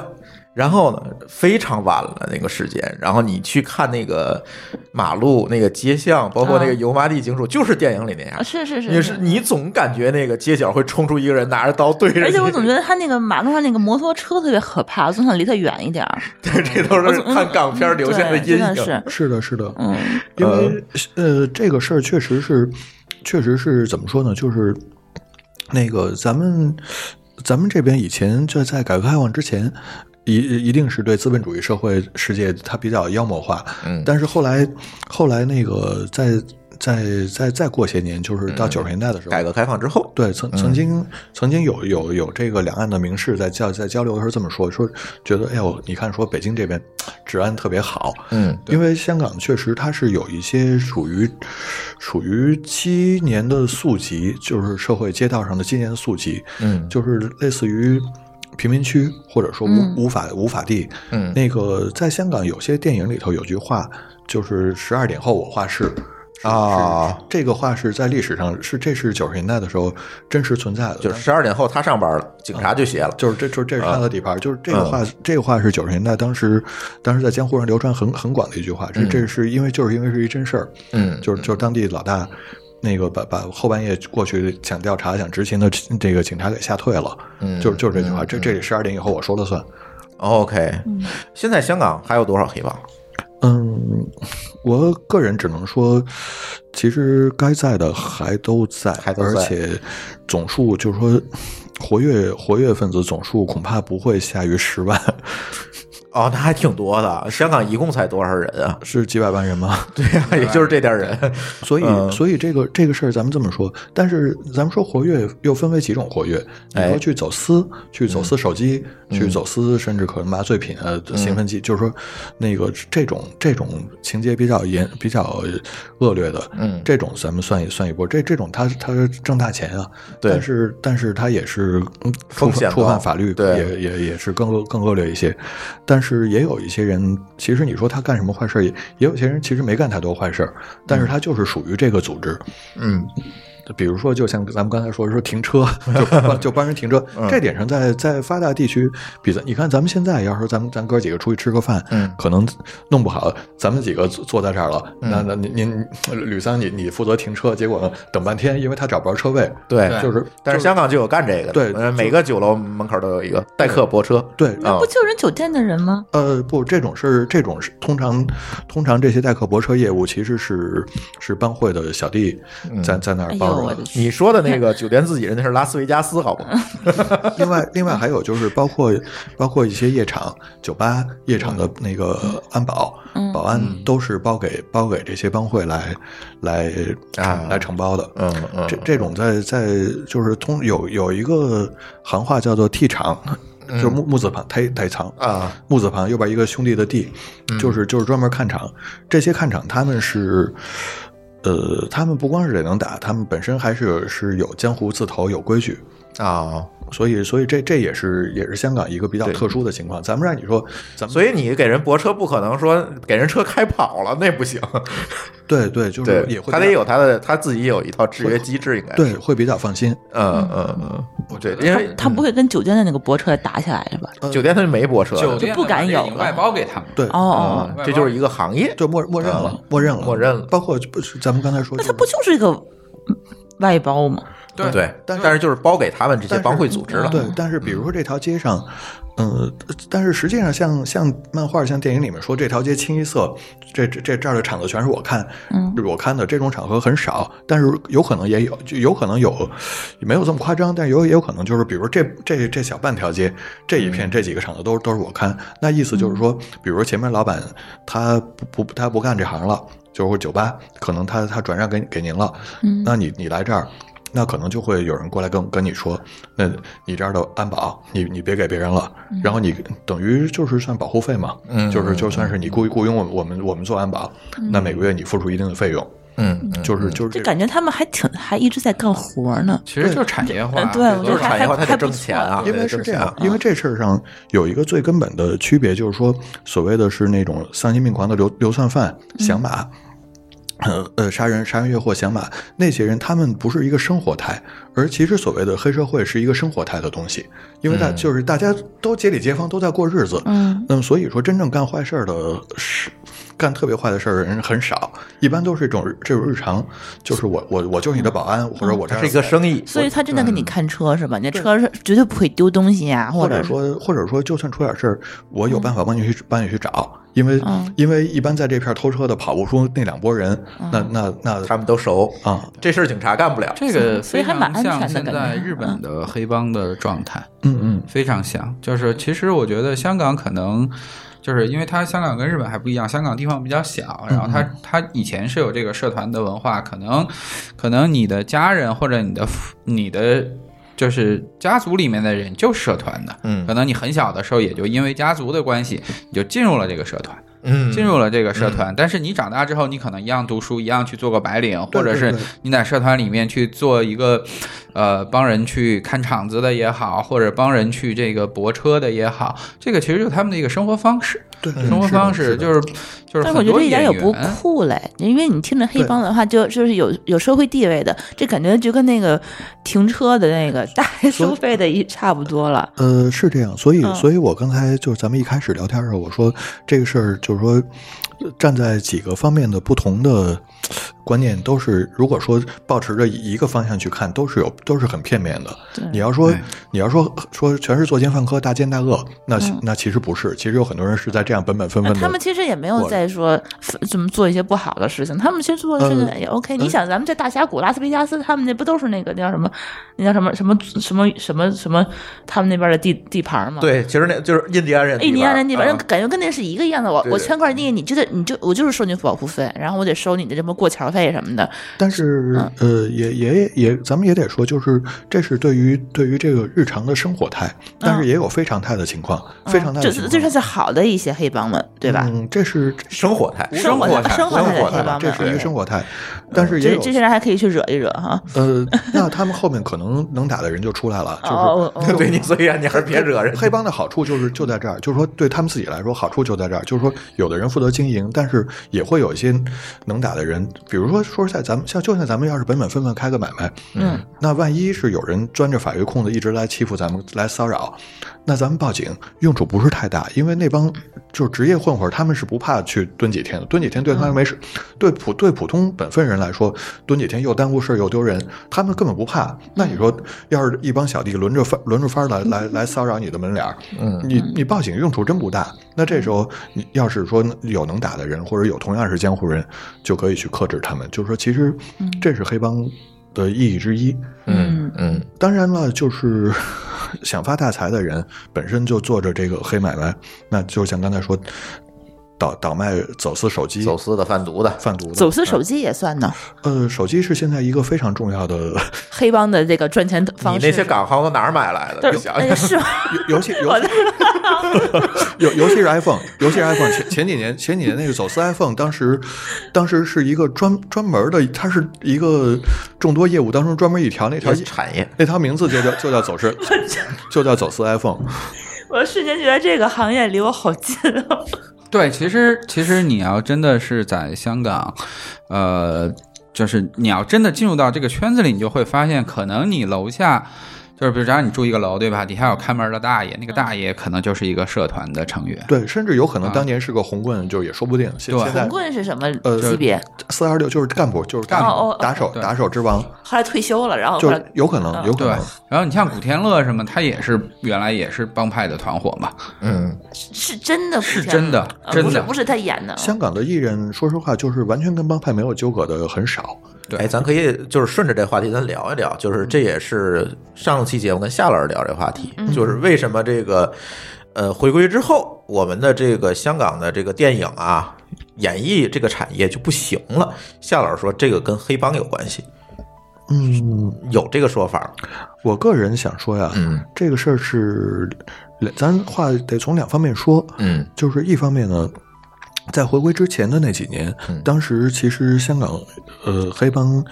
就是三合会有些这个江湖人闹的江湖大佬闹得有点不像话，啊，呃，比如说拿枪指着，就是那个有一个著名的说刘德华就是有拿枪指着逼着拍戏，那那那种嗯听说过，听说过，那种事情当时是很有名的，呃嗯还还有可能就是有些人，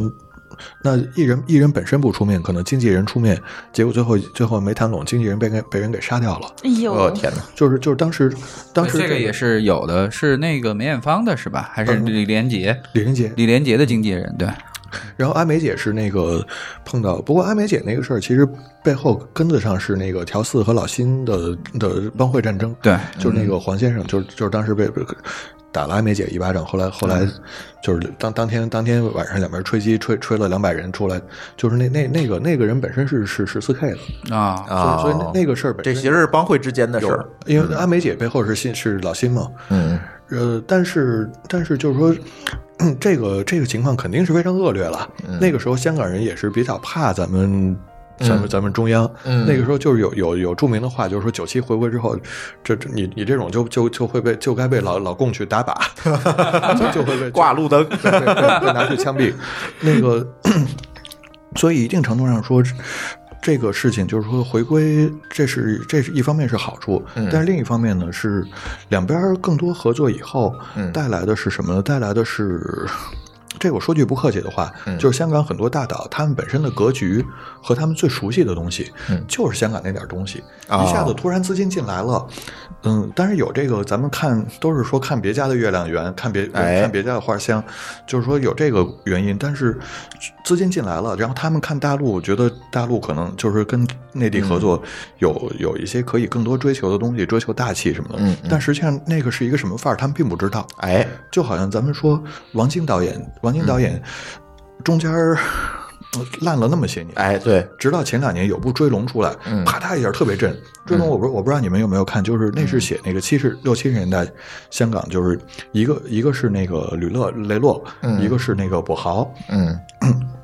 就是那个范儿，那个那个整个片子的气质，它的叙事儿，就是 我是觉得，就王晶导演这样的人找到了他最适合支配。他们现在不是还要他还是熟这个，对还是对这个熟，所以他弄还好。所以就是那种那种浓厚的江湖味儿和那、嗯和那种那种强烈的存在感，就是就是因为它真切。嗯现在不是王晶要拍说要拍《追追龙》第二集嘛？追追龙二》跟前面那个故事没有直接关系，《追龙二》是这但是故事题材更大胆，是要写张子强的啊， 香港历史上 的几几个悍匪之一。悍匪，反正从我对这个香港电影的理解来看的话，其实香港电影它的强处是在于它对于故事情节的这种把控或者是编织，以及就是说，呃，对于这个呃内容的引导，它它其实不强在制作上，不强在制作上。那么，嗯，是的，在这个电影的早期，其实不光是中中国人了，嗯就全世界都在学习香港的电影。对对，就包括他的这个这个江湖片，包括他的这个这个这个武武打片，嗯就大家大家都在学。但是呢，这个技术革命在往前走，哎，就是就是我们说这个电影的工业革命在往前嗯走。然后呢，当这个使用特效越来越越越越越强的时追候，求大场面，追求大场面，追求特效，然后那个这是我香香港的这个这个这个过往的优势就没有。对就没有了，嗯就没有了。就是你你你你你肯定想不出来，就是说，呃，你一个香港电影能拍出来，比如像《复仇者联盟》这样的、啊那是这样拍不出场景来，真的是这样拍不出场景来。然后呢，当这个现在的观众习惯了这种大场面之后，你让他回去，就是说好好的去体验一个故事。嗯其实我觉得，就是至少我们国内的观众是做不到的，也就是说很多观众做不到。嗯，也就是说你的呃感受就是说，是因为观众们的口味变了。对，就是我觉得是整个工业化的这个电影的进展来，嗯就是约束了香港人本身的想法。嗯这里面其实有一个片子特别典型，就是《一代宗师》。嗯嗯，一代宗师那个片子我看了六遍，就是其实他已经把香港的这个我们不说特效吧，说把特效之外的所有东西做到了极致。嗯无论是他的这个布景，他的这个人物性格的是是是，描绘，然后他的这个拍摄的手法和讲对故事的手法，对，嗯但是呢，这种东西其实在国内的票房肯定不如这种大片儿来的多，哎，来的多。哎包括这次这个就是就是我们说春节档，我们说春节档这个新喜剧之王的这个惨败，嗯，其实大家都看《流浪地球》去了。对，其实我觉得从整个的故事性上来说，和对于这种小人物的刻画上来说的话，周星驰没有任何的变化。嗯没有任何的变化，他挖的一样会很深，只不过大家现在不愿意看这种小人物的悲欢，嗯大家喜欢追求的是更多的是霸道总裁，对嗯吧？哎，霸道总裁这样的角色，爽你剧，对爽剧，嗯你一个小人物的话，你打动不了我了嗯嗯啊！所以我觉得这个其实才是真正的因素，而跟香港黑帮是其实我觉得关系不关是系不大不是太大。哦，哪天传个局你们打一架，嗯， 找着夏老师啊，呃 OK，嗯这呃，另外我我说句跟这个毫无关系的一个题外话，就是说到电影，刚才嗯，那个《古惑仔》这个这个电影系列，它它它它情节密度很很很很明快了，啊很强烈，然后里边角色也是塑造的这个很鲜明。嗯，我我个人还是挺还是比较喜欢看的，但是只有一句闲话，就是说这个系列产生了一个重大的误导，就是因为咱们一般看的是那个国语配音嘛，嗯，呃，国语配音里头就是就是中间它里边有有几个角色，几个主角都或多或少的参加过那个干干部的竞选，嗯这个这个地方的主持人，嗯呃，里边有有有有有写作，就是说要就是做堂主，比嗯如铜铜锣湾地区的堂主，也有说那个用了一个叫做“扛把子”这个词，嗯这个词是个特别奇怪的存在，就是实际上香港江湖香港江湖当中根本没有这个词，啊，然后在咱们这个咱咱们这个大陆的，就是说以前传统的帮会文化当中也没有这个词，嗯呃，有这个，我我不排除有少数地方可能在用，但是总而言之，在主流环境当中，这个这个词是是很少被被提起来的。嗯在在香港，在香港社团当中，就是最大的大佬一般称作社团话事人或者是坐馆。嗯然后呢，下面会分区，有分区话话事人，嗯然后也有叫做他那个写的特别特别怪，一个提手旁一个查，嗯查啊嗯查是指的是抓住的意思，然后然后 fit f i t 嗯啊人啊加 fit 言，这个是是指的是掌权人，是是指指的是是这个掌掌舵人，是嗯有用这个词的，但是就是这个扛把子这个词，真的在在香港江湖当中是没有这种用法的，嗯嗯，这这天津码头文化里好像有这个词儿，但是我不是特别确定，我回去可以查。咱们说啊对，有有瓢把子，嗯这个是从古时候那个帮会，就是说嗯这个、这个海陆这水水陆两道，嗯有时候地方的这些帮会土豪，他会会会叫这个。嗯，但是扛把子这个我我很反正很很奇怪，至少说这不是属于香港，这这几个字不是属于香港帮会文化的东西。哦，所以所以这个事儿我是一直就是国语翻译翻译歪了。翻翻译的有点奇怪，我我就是嗯嗯或者是国语里可能就没有对应的这个词儿，嗯，他就得找一个，是，但那你就说堂主也没问题啊。我觉嗯得堂主是咱们从以前文艺作品、武侠小说啊也有对很多嘛。嗯，但是但是但是这个这个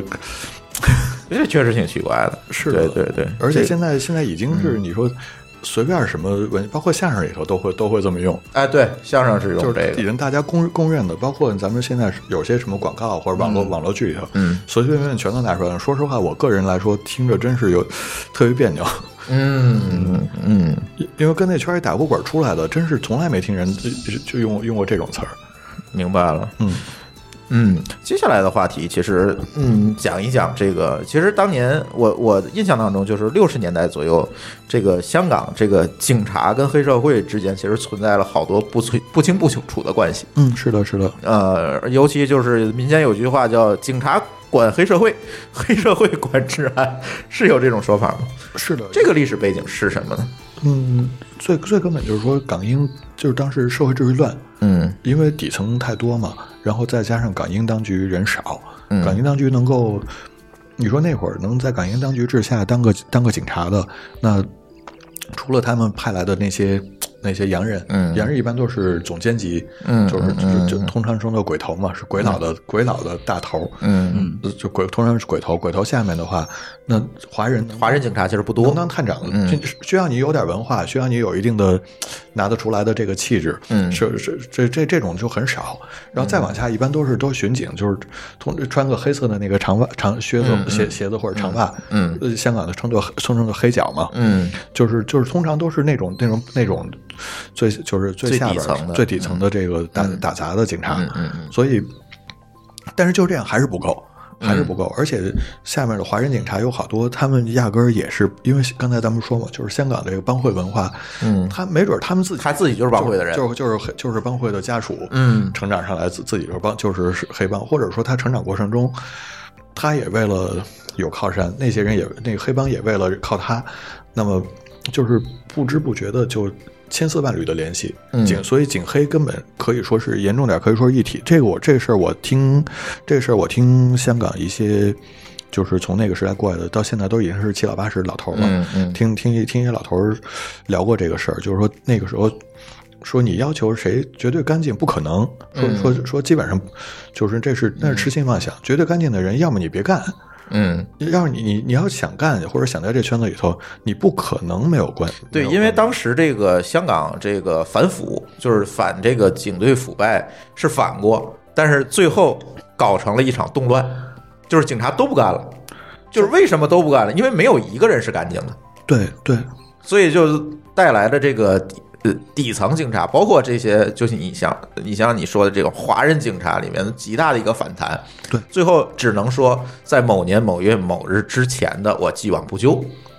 然后成立了这个廉政公署，嗯这件事情才解决。所以你看，现在咱嗯们看到一些那个影视作品，包括是我印象中啊，是四大、四大探长，还是那个华仔那个《雷洛传》那里嗯雷洛边传对，嗯后来那个程程郭郭富城不是演他儿子吗？回来。对就这个，这个有一个很微妙的一点，就是很大程度上，据说当时是是现实当中是有这情况。嗯为什么？是因为老联为什么在七十年代可以成立？嗯是因为那一波有一波年轻人，嗯，去海外上的学，嗯天不怕地不怕，又有锐气，而且懂法律，海归的回来了。嗯因为在此之前，你想搞廉政廉政公署，对不起，你没有人，没有人去搞对，就对到就到七十年代老联起来的时候，那时候是因为有人，因为这一批年轻人成长上有才刚有人，嗯这是一个挺挺挺没辙的状态。对，反正我我印象当中，这个廉廉政公署成立是的特别曲折的一个过程。是的，是的，对，因为全天下都在都不拿难看当难看，都觉得这是吃饭。就嗯就吃饭就得这么吃的情况下，你突然告过来告诉所有的人，你你们你们不能这么吃饭，那嗯那这显然是这这显然是干不了这件事儿。对，啊那当时这个在六十年代，这个警察和这个黑社会这个勾结啊等等这些事情，有什么好玩的事儿能够分享分享吗？嗯，这个我所知道的，嗯说实话不是太多，就是、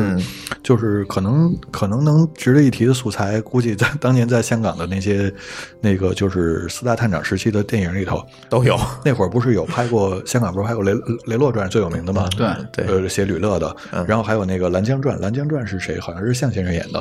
反正当当时有那么几个，嗯，嗯，就是就是基本上把里边的一些素材能 用这的该拍都拍了。就是就是说，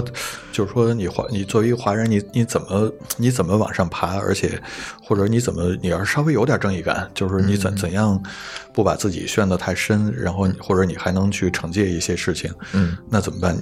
要么你靠着靠鬼子，嗯，你去你去傍你去傍着这个什么鬼子爵士的大腿，嗯，要么呢就是。要么就是你，其实你还是得靠帮会，嗯那个我记得去年就就追龙，追龙里面不是也是吗？就是华仔。 当时想处理这个事情，他就必须进进到城寨里边去去找长老去去去要个说法。嗯嗯嗯，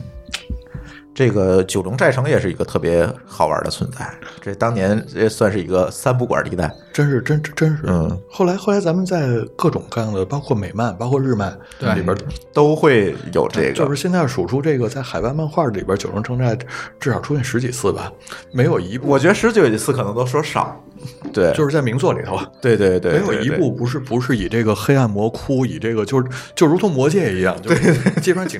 基本上警察你放单儿的小队不敢进去，进去出不来。对对，就是舒淇知道这个九龙城寨吗？没听说过，香港最最密度最大的贫民区，就是、嗯就是属于那种就是。整个一个大楼就跟一个超大，像是几万倍的集装箱一样，感觉不就是那哪儿吗？城际中心，对，不是还有那是个香港那叫什么？那叫什么什么楼？那个酒店那个它比那呃个不是还还那个还还厉害，它对是一个，我记得它应该是一个圆筒，像像那个水塔型的，就是那对种吧怪物建筑，越盖对越盖越密，然后密密麻麻的一个一个一个大大城包。对，然后每个人里面可能就几平米的一个小鸽子笼，但是里边也有掌握着权力的人，就是对里边也有赌场啊，也有什么，就是对嗯就是当时真的是是江湖人有江湖人有这个话，就是轻易的，包括那个混混儿，包嗯括就是外边的一些帮会混混儿，呃，也也有这个话，就是就是轻易你不要去去城寨，城寨你要进没去出不来，你要没人的话，你进去万一对一个眼神不对，或者有些这个瘾君子，就就是就是在在里边，要是说有人把你伤了，那个，嗯然后他要是有有有有有点人可以依靠，没准就就怕担怕担责任，就地把你埋在里头， 就是就是就确实是一个极其暗黑的成成为，就就算在外边的江湖人当中，也是一个传说级别的可怕地方。对，对，所以那个又说回到功夫，嗯，功夫的那个猪龙城寨吧，我记得他对，那就是那原型就是他，原型就是他。对然后呢，在周星驰的眼里面，那个就是一就是一个藏龙卧虎的地方，嗯嗯就可能随便拎出来一个人都是武林高手嗯嗯嗯啊。呃，九龙寨城，我可以给那个舒淇骚草盲九九龙城寨，嗯，是叫城寨，不叫寨城啊。九龙城寨是一个什么？为什么它会形成这个这样一个呃结构和和这样一个社会？因为这个在当年，在清政府与这个英国当局签这个呃租界的这个合约里面的的时候是没有包括这块地的。嗯就是这块地在法律上仍然是属于清政府管辖，并不属于港英当局管辖。而那块地呢，它又是一个飞地，那周围都属于港英政府管辖，这就造成了一个什么情况？从法律上来讲是归清政府管，但是实际上清政府管不着，港英当局也没法管。嗯，对，所以它就形成这样一个文化。所以你看那个网络上那照片，九龙城寨它是在一个四四方方的一个面积里面往上摞，摞得非常高，非常高，非常高这。地级行不行啊？呃，嗯不不管， 就是然后里面的居住密度是非常大的，所有港英当局不让干的事儿，那里都能干，因为谁也管不了。而这个九龙城寨到了香港回归前后才被拆掉。呃，对，回国前几哦年，，对，才被拆中国掉大，九十一直存在那块地，直到中华人民共和国建国，那块地法律上仍然是清政府管辖。那在那个城寨里面实行的法律是大清律， 哦，那个直到九十年，所以所以咱们能看到的文文艺作品，直到九十年代，包括《街头霸王》头对包括对《街头霸对，街街头霸王王也有这攻个场克景，攻克机动队，》功课，对哎攻，克对对对，包括那个呃，环太平洋，最后那个人跑到香港找那个那个那个怪物的脑子，你记得那那个？嗯嗯啊，我觉得啊，就是所有这好莱坞片儿，就是感觉有什么亚洲贫民窟的地方，所有给的镜头全是上，全是香港，几乎。几乎几全乎就是香那港。就是原型和背景，就是对九龙城寨。对，所以就是说对到九十年代为止都是香港，对然后再往后的话，一般那可能就到什么越南、缅甸啊，什么老挝呀、对对对对，就是因为因为香港就已经没有那么蛮荒的地方了。就已经拆了。现在那个九龙城寨是变成了一个公园儿，遗址公园儿，你可以去看。对，但是我觉得从另一个角度来说的话，香港的这个文化其实也是催生了，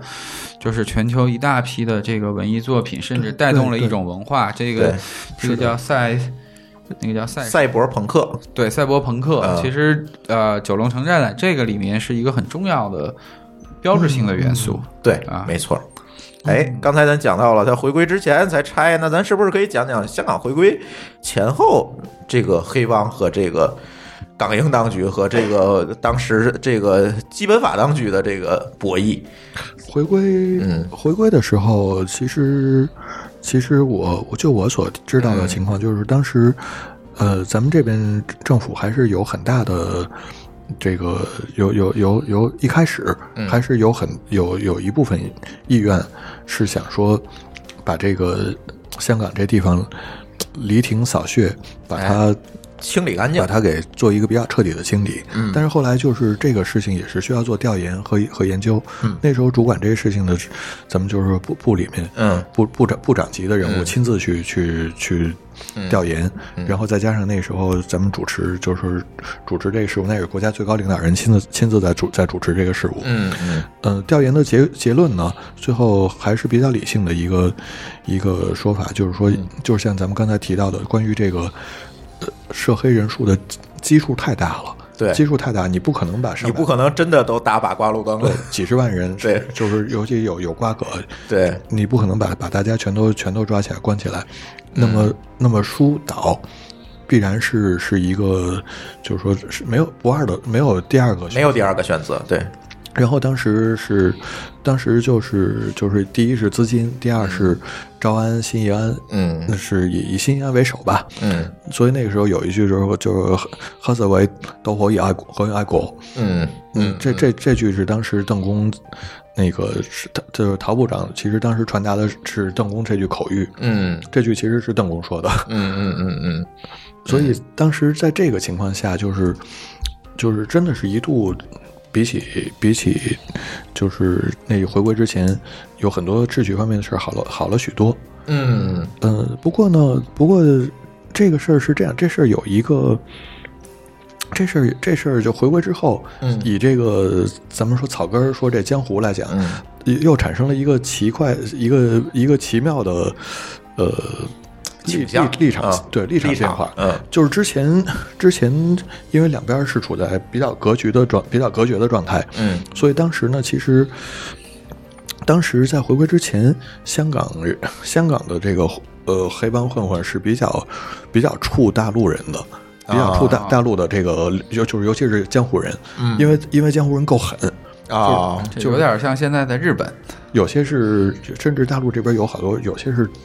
当兵出身，那军事、军事化训练，嗯就是这这个这个素质又过硬，嗯而且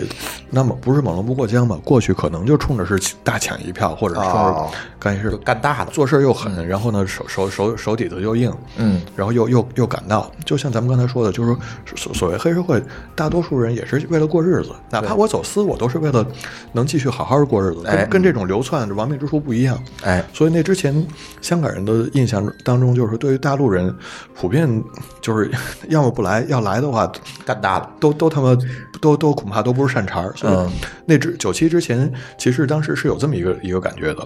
然而九七之后。两边流通流通的更多了，嗯那有很多就是不是那么玩命的人，就是两边开始互相那个有交流了，对互相有交流了。这时候反而变成在在那之后的几年间，反而变成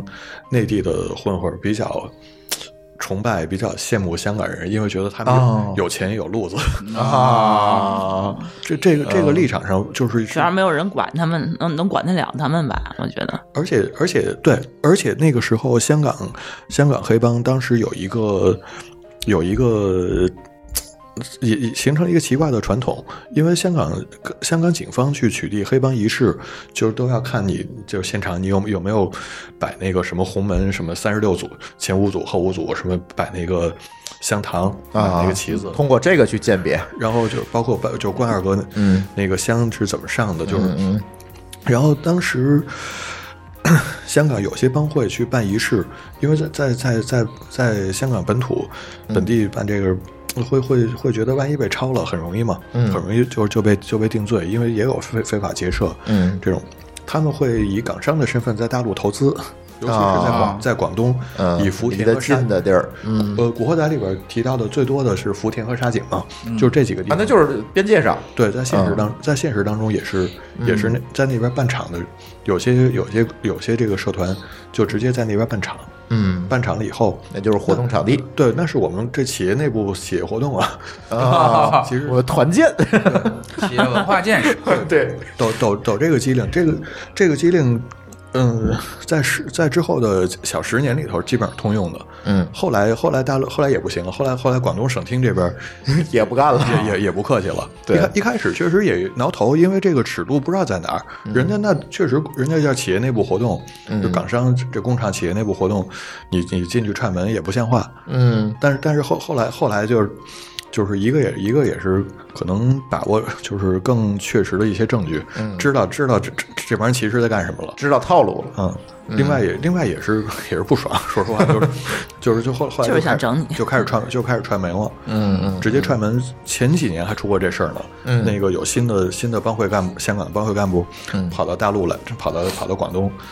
以为是就是就是不知道怎么以为的，反正就以为了，说办鸿门大 会，就是一个是一个是庆祝自己自己扎职，嗯另外一个也是联联络一下这个圈里的这个大陆的组织，感感情吧。嗯嗯就是包括请了把把香港一些一些嗯嗯嗯嗯其其他的帮会的友好的干部，嗯，有这个全都请过去，结果结果被被全被全直接啊被扫黑除恶，直接被全端， 当当场当场二百多个人，嗯后后来后来好像好像，反正反正拘了拘了至少得五六十个， 嚯，哇嗯，后后来这事儿这事儿被被引为江湖笑柄，这是有点就是儿，就是就是前年，就是就是前年的事儿，应该是前年雷嗯霆、雷霆幺六。雷霆幺六还是还是幺七的那次行动，那个那个雷霆行动展开之前，嗯展开前夕的事儿， 嗯，这是有点傻了，傻这这这净是这种傻人。最近最近这不也是吗？二零一八年最后的这三个月，嗯当时也是这也是老新的两两大干部，这个这个通称百日战争，啊在在那个一个是观塘的，一个是一个是观塘的呃画室人，一个是是是将军澳的，反正这俩反倒挺远的，嗯就是两边两边赌气，嗯赌气互相互互相这个砍手下，嗯，这个这个烧车砸车，嗯，这个在高速公路上赌，赌这都二零一八年了，还敢这么干？是的，是的，是的。嗯所以，所以就二零是一，所以，所以就是就是这二零一八年底发生的事儿嘛，这不是刚刚就是呃现在咱录的时候，才二零一九年二月啊，对吧？就就就是几个月前刚发生的事儿，打打打打了一百多天，打到跨年，然后烧烧烧毁了，就反正据一些据一些数据，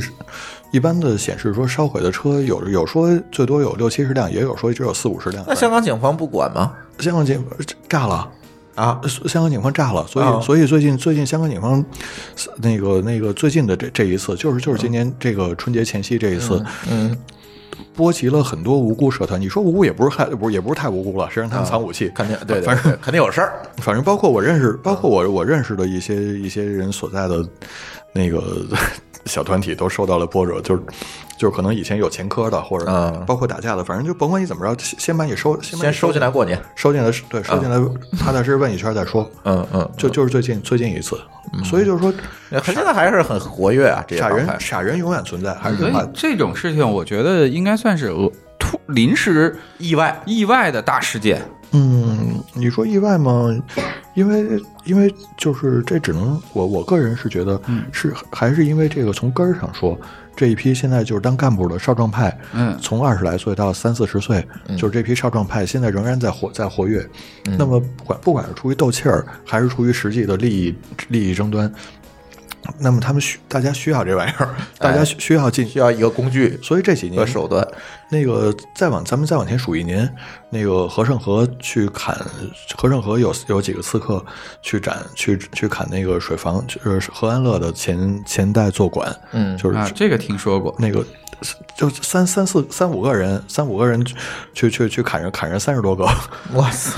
当时就就是因为对方刚吃完饭，可能也是没带家伙，嗯，但是反正特别中二，最最后最后那那几个刺客也没落好，嗯，但是还好没死人吧，反反正就是每隔一两年，每隔一两年一直在在出这种事儿，嗯你说傻吗？肯定够傻，但是那江湖人为什么？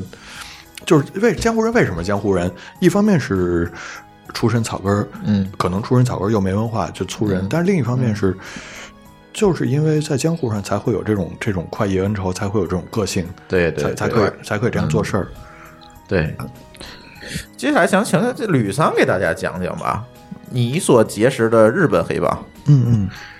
呃，其实其实我觉得黑帮这件事情，就是刚才这个索大讲了好多黑香港的黑帮是吧？但是我觉得这个黑帮文化，其实在世界所有有人的地方都存在。你看咱看电影《教父》，那是意大利的，是吧实际上？是三 K 意大党利是在美美国的，对吧？这个呃，种种像日本，我们也知道有很多黑帮黑社会，对，对，甚至说他好多还跟这个宗教的联系非常紧密你说在日本吗？啊。你像奥姆真理教邪教、啊那不个是是宗教啊，属于那个邪是教属于邪教，不属于黑帮对。对对对其他跟你说，对黑帮其实有一部分，至至少有一部分吧。嗯我我插句话，吕桑，不好意思，就是至少有一部分，它是跟那个日本的这个这个改革和和就是明治维新，哎它对跟那个时候，嗯，像当时说你你说就是有很多民间组织，那个时候也是很奇很很很奇妙了，就是嗯为了一些政治理念，它具象化落地到大家的，大家为了生存，然后就结成各自的武装，嗯，完了有的有的尊，有的攘，有有的有嗯的尊皇攘夷，有的有的有的有的有的这个就是就是立场非常微妙，对，所以就是有的尊皇攘夷，有的但是也有的说说说咱们尊皇，但是咱们也可以开国呀。呃，然后对然后也有就各种不同的主张流也派，也也有说倒幕，就是就是嗯，嗯，对对对，所以那个时候结成的这种这种特别多，然后再加上呃，咱们往往实在了说，就是说那个明治以后。因为分肉分的不均匀，所以、所以那时候不是又出现又出现了西乡的乱子，各种各对种事。嗯，那等等于就是散在民间一个一个的小队，慢慢的就会就会变成就会变就会变成民间的势力。对我我总感觉日本的这个呃势力还挺多的，各种我觉得流派，日本你看的有有有有邪教的啊，对就是可能不算黑帮的，你就说有邪教的，还有恐怖组织，嗯什么赤军是吧？这这种还挺多的。然后现在可能，嗯，像吕桑平时给我们讲的这个日本的黑帮，可能就像索大讲的这个香港黑帮一样，现在人家也是生活化了啊，做生意了，但是仍然日本像温泉啊什么的，可能还是不会让纹身的人进，是不是也是跟这个东西有关系？啊，这个其实是这样嗯子，就是说，呃，关于温泉让不让纹身的这个人进呢，一般来说，呃，公堂是咱就说公堂，公私堂堂咱是就不太管了，不太嗯不太让的。但是呢，这个事情其实在日本的民民间里面，大家也吵得沸沸扬扬，因嗯为其实呢，呃，日本。普通的民众一般来说，他他都会认为纹身的就是这个黑帮的人，但是呢，实际上在那个幺零九文化，就是我们说涉谷幺零九文化，就是以那个安室刚出来，嗯以黑，以模仿西方的那种黑黑文化，嗯，出来之后，其实也有很多日日本的正常人会会纹身，嗯会纹身，或但者艺术家呀，或者是对对，但是他们就是我们所说的黑帮纹身，可能是整个一个跟一背，跟一大背心儿似然的，后那个胳膊全纹上，嗯，但是呢，就是普通人可能会纹一小块儿，对，纹一小块儿做一个装饰。然后呢，所以呢，大家也在讨论，第一个说我们要不要开放这个给纹身的人进入，嗯，然后呢，第二个是说，其就实是有多大的纹身才能进？对对对，然后讨论一下那，嗯你先脱光了，先量看一下下。 对，然后第二个是说，其实现在去日本旅游的人，全全球去日本旅游的人越来都越有，多。对，然后呢，我们不说中国人了，因为中国人其实绝大多数可能还比较偏保守一点，嗯就是不不不会不会特别的去纹身。然后呃，西方人纹身是就是我太觉得正常就了，是家每常个人便都饭。有。对，就是你看那个，就是因为我喜欢看球嘛，人家经常有足球运动员纹一胳膊，对，就是花臂，嗯，然后呢，就是就是，然后日本又是一个比较崇尚西方文化的人，所以大家为这个到底能不能纹身进这个也是吵了很久，也是吵了很久。嗯但是呢，目前看来的话，呃，反还正没啥变化，反正我去过的一些呃温泉村也好，或者是温泉酒店也好，这种公汤呢，一般你要进的话，最好还都是等到比如说十二点以后，半夜杀人以后就可以。以进了，十二点以后就因为没人了，大家都 睡了，嗨，然后你偷偷偷进偷进进，去泡一泡，嗯嗯，泡一泡。当然，如果你让日本人觉得你就是外国人，你要强进也没事儿。但是呢，基本上每一个温泉酒店都会上面写着纹身者拒绝接待，那我私堂行不行呢？私汤完全私没堂有。不管你都，不会管。他所谓私汤是说，要么是有，比如说一个温泉旅馆有一个私汤，然后这个私汤是按分时间段嗯来预定的。比如说我一次就是每一个住店的客人可以预定一个小时，嗯这一个小时可能就是你们一家人来享用。嗯然后呢，过了这一个小时你就得出去，就有别的人要用了。嗯然后还有一种是属于在你屋子里，啊，就那种可能就有一种这个是属于专专属给你的，这肯定没关系，这个肯定都没关系啊。所谓公汤的话，就是说大家一起来泡，来泡这个对这个东西，对嗯啊，嗯。那你呃，我还听你说过，这个日本的这个黑帮其实掌控了很多的产业，也是，对对，就是我知道的，比如很多的加油站，然后包括很多这个娱乐的公司，嗯包括可能一些 AV 艺人的这种经纪事务所，嗯，然后呃，包括一些酒吧啊、连锁的酒吧啊、夜总会啊，其实背后都有一些黑帮的这个背景，嗯然后可能还有一些酒店，还有一些酒店，然后包括高尔夫球场、嗯温泉度假村，然后该有都有了。对，然嗯后就是基本上可以看到日本现在最赚钱的一些，包括帕琴哥店，嗯也都很多都是黑帮投资的。嗯嗯啊嗯，所以我觉得他那个国外的黑帮跟咱国内黑帮不太一样，国内的感觉都是那种小穷人，就是那种感觉去偷偷偷砸。那不叫黑帮，不 叫黑帮，对那是团伙， 那是对贼对。对，然后日本总感觉都是这么高大上，这是两个完全不同的概念啊，嗯就是国内没有黑帮，国内有的那都是贼，或或啊者说说真的有有挣大钱的那黑社会性质，那那那种是属，一般会都会披着一个企企业的外壳，对你也啊，不比会如说是个老总之类的，就是你可以理解为，就是说我们所说的这个黑帮，它其实是一种江湖文化的这种传承，帮对派，的它其实是传承个文化的东西，对然后，其实对于日本的黑帮来说的话，他们其实也会害怕，比如说某一个人没有任何的帮派背景，在那儿胡砍胡杀，这种人他们也会很害怕。呃，甚至他们也会报警， 对 对，甚至也会报警。对对对，警察帮我，我听说过这我打不过他段子，对对对，黑帮打架打不过， 都拿出电话来开始报警。而且实际上，咱们说黑帮的话，这点上，呃，西方我不知道，就是至少说，吕森刚才提到日嗯本，还有说我我说到香港，就是因为它是一个生活态的存在，嗯所以有有街里街坊这问题，甚至也有社会公社会的公益心、公德心的问题。嗯日本黑帮甚至说也有那个，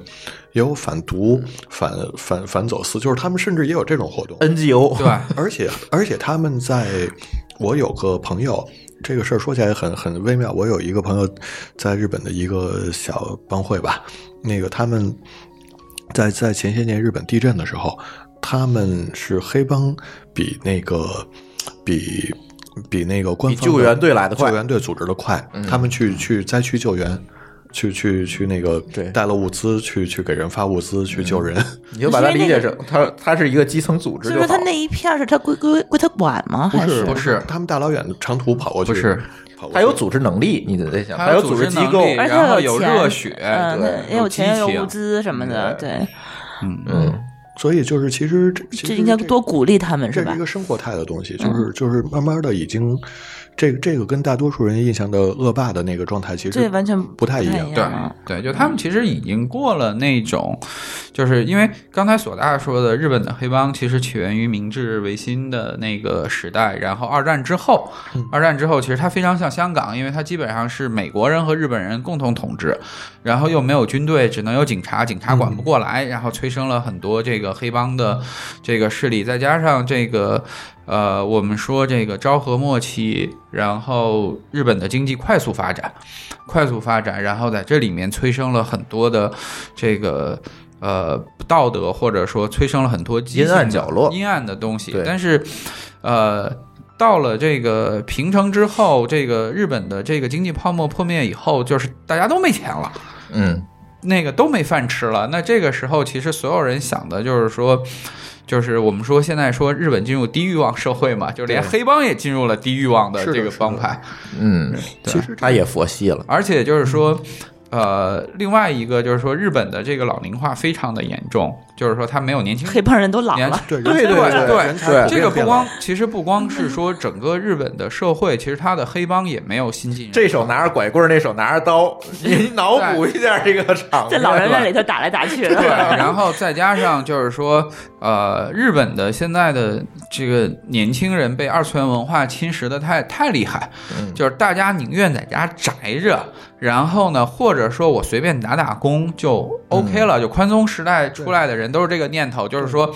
就是我在办公室里面也不再说追求以往就是昭和或者平成时代的那企业种战士那种，企企业战士，然后上下上下关上下级的这个关系等级森严，然后同时呢，我也不会去想说我工作的意义到底是什么，嗯然后呢，我觉得我有口饭吃，能挣点钱就行了，嗯就行了，反正反正日本的物价也一直很平稳，嗯，这个你去过很多次，你知道日本的对物价是非常平稳的，所以对于他们来说，我加入一个帮派对他们来说没有任何的意义。然后，尤其是说我们说加入一个帮派，它是有它自己的规规矩，就是说我至少是这个，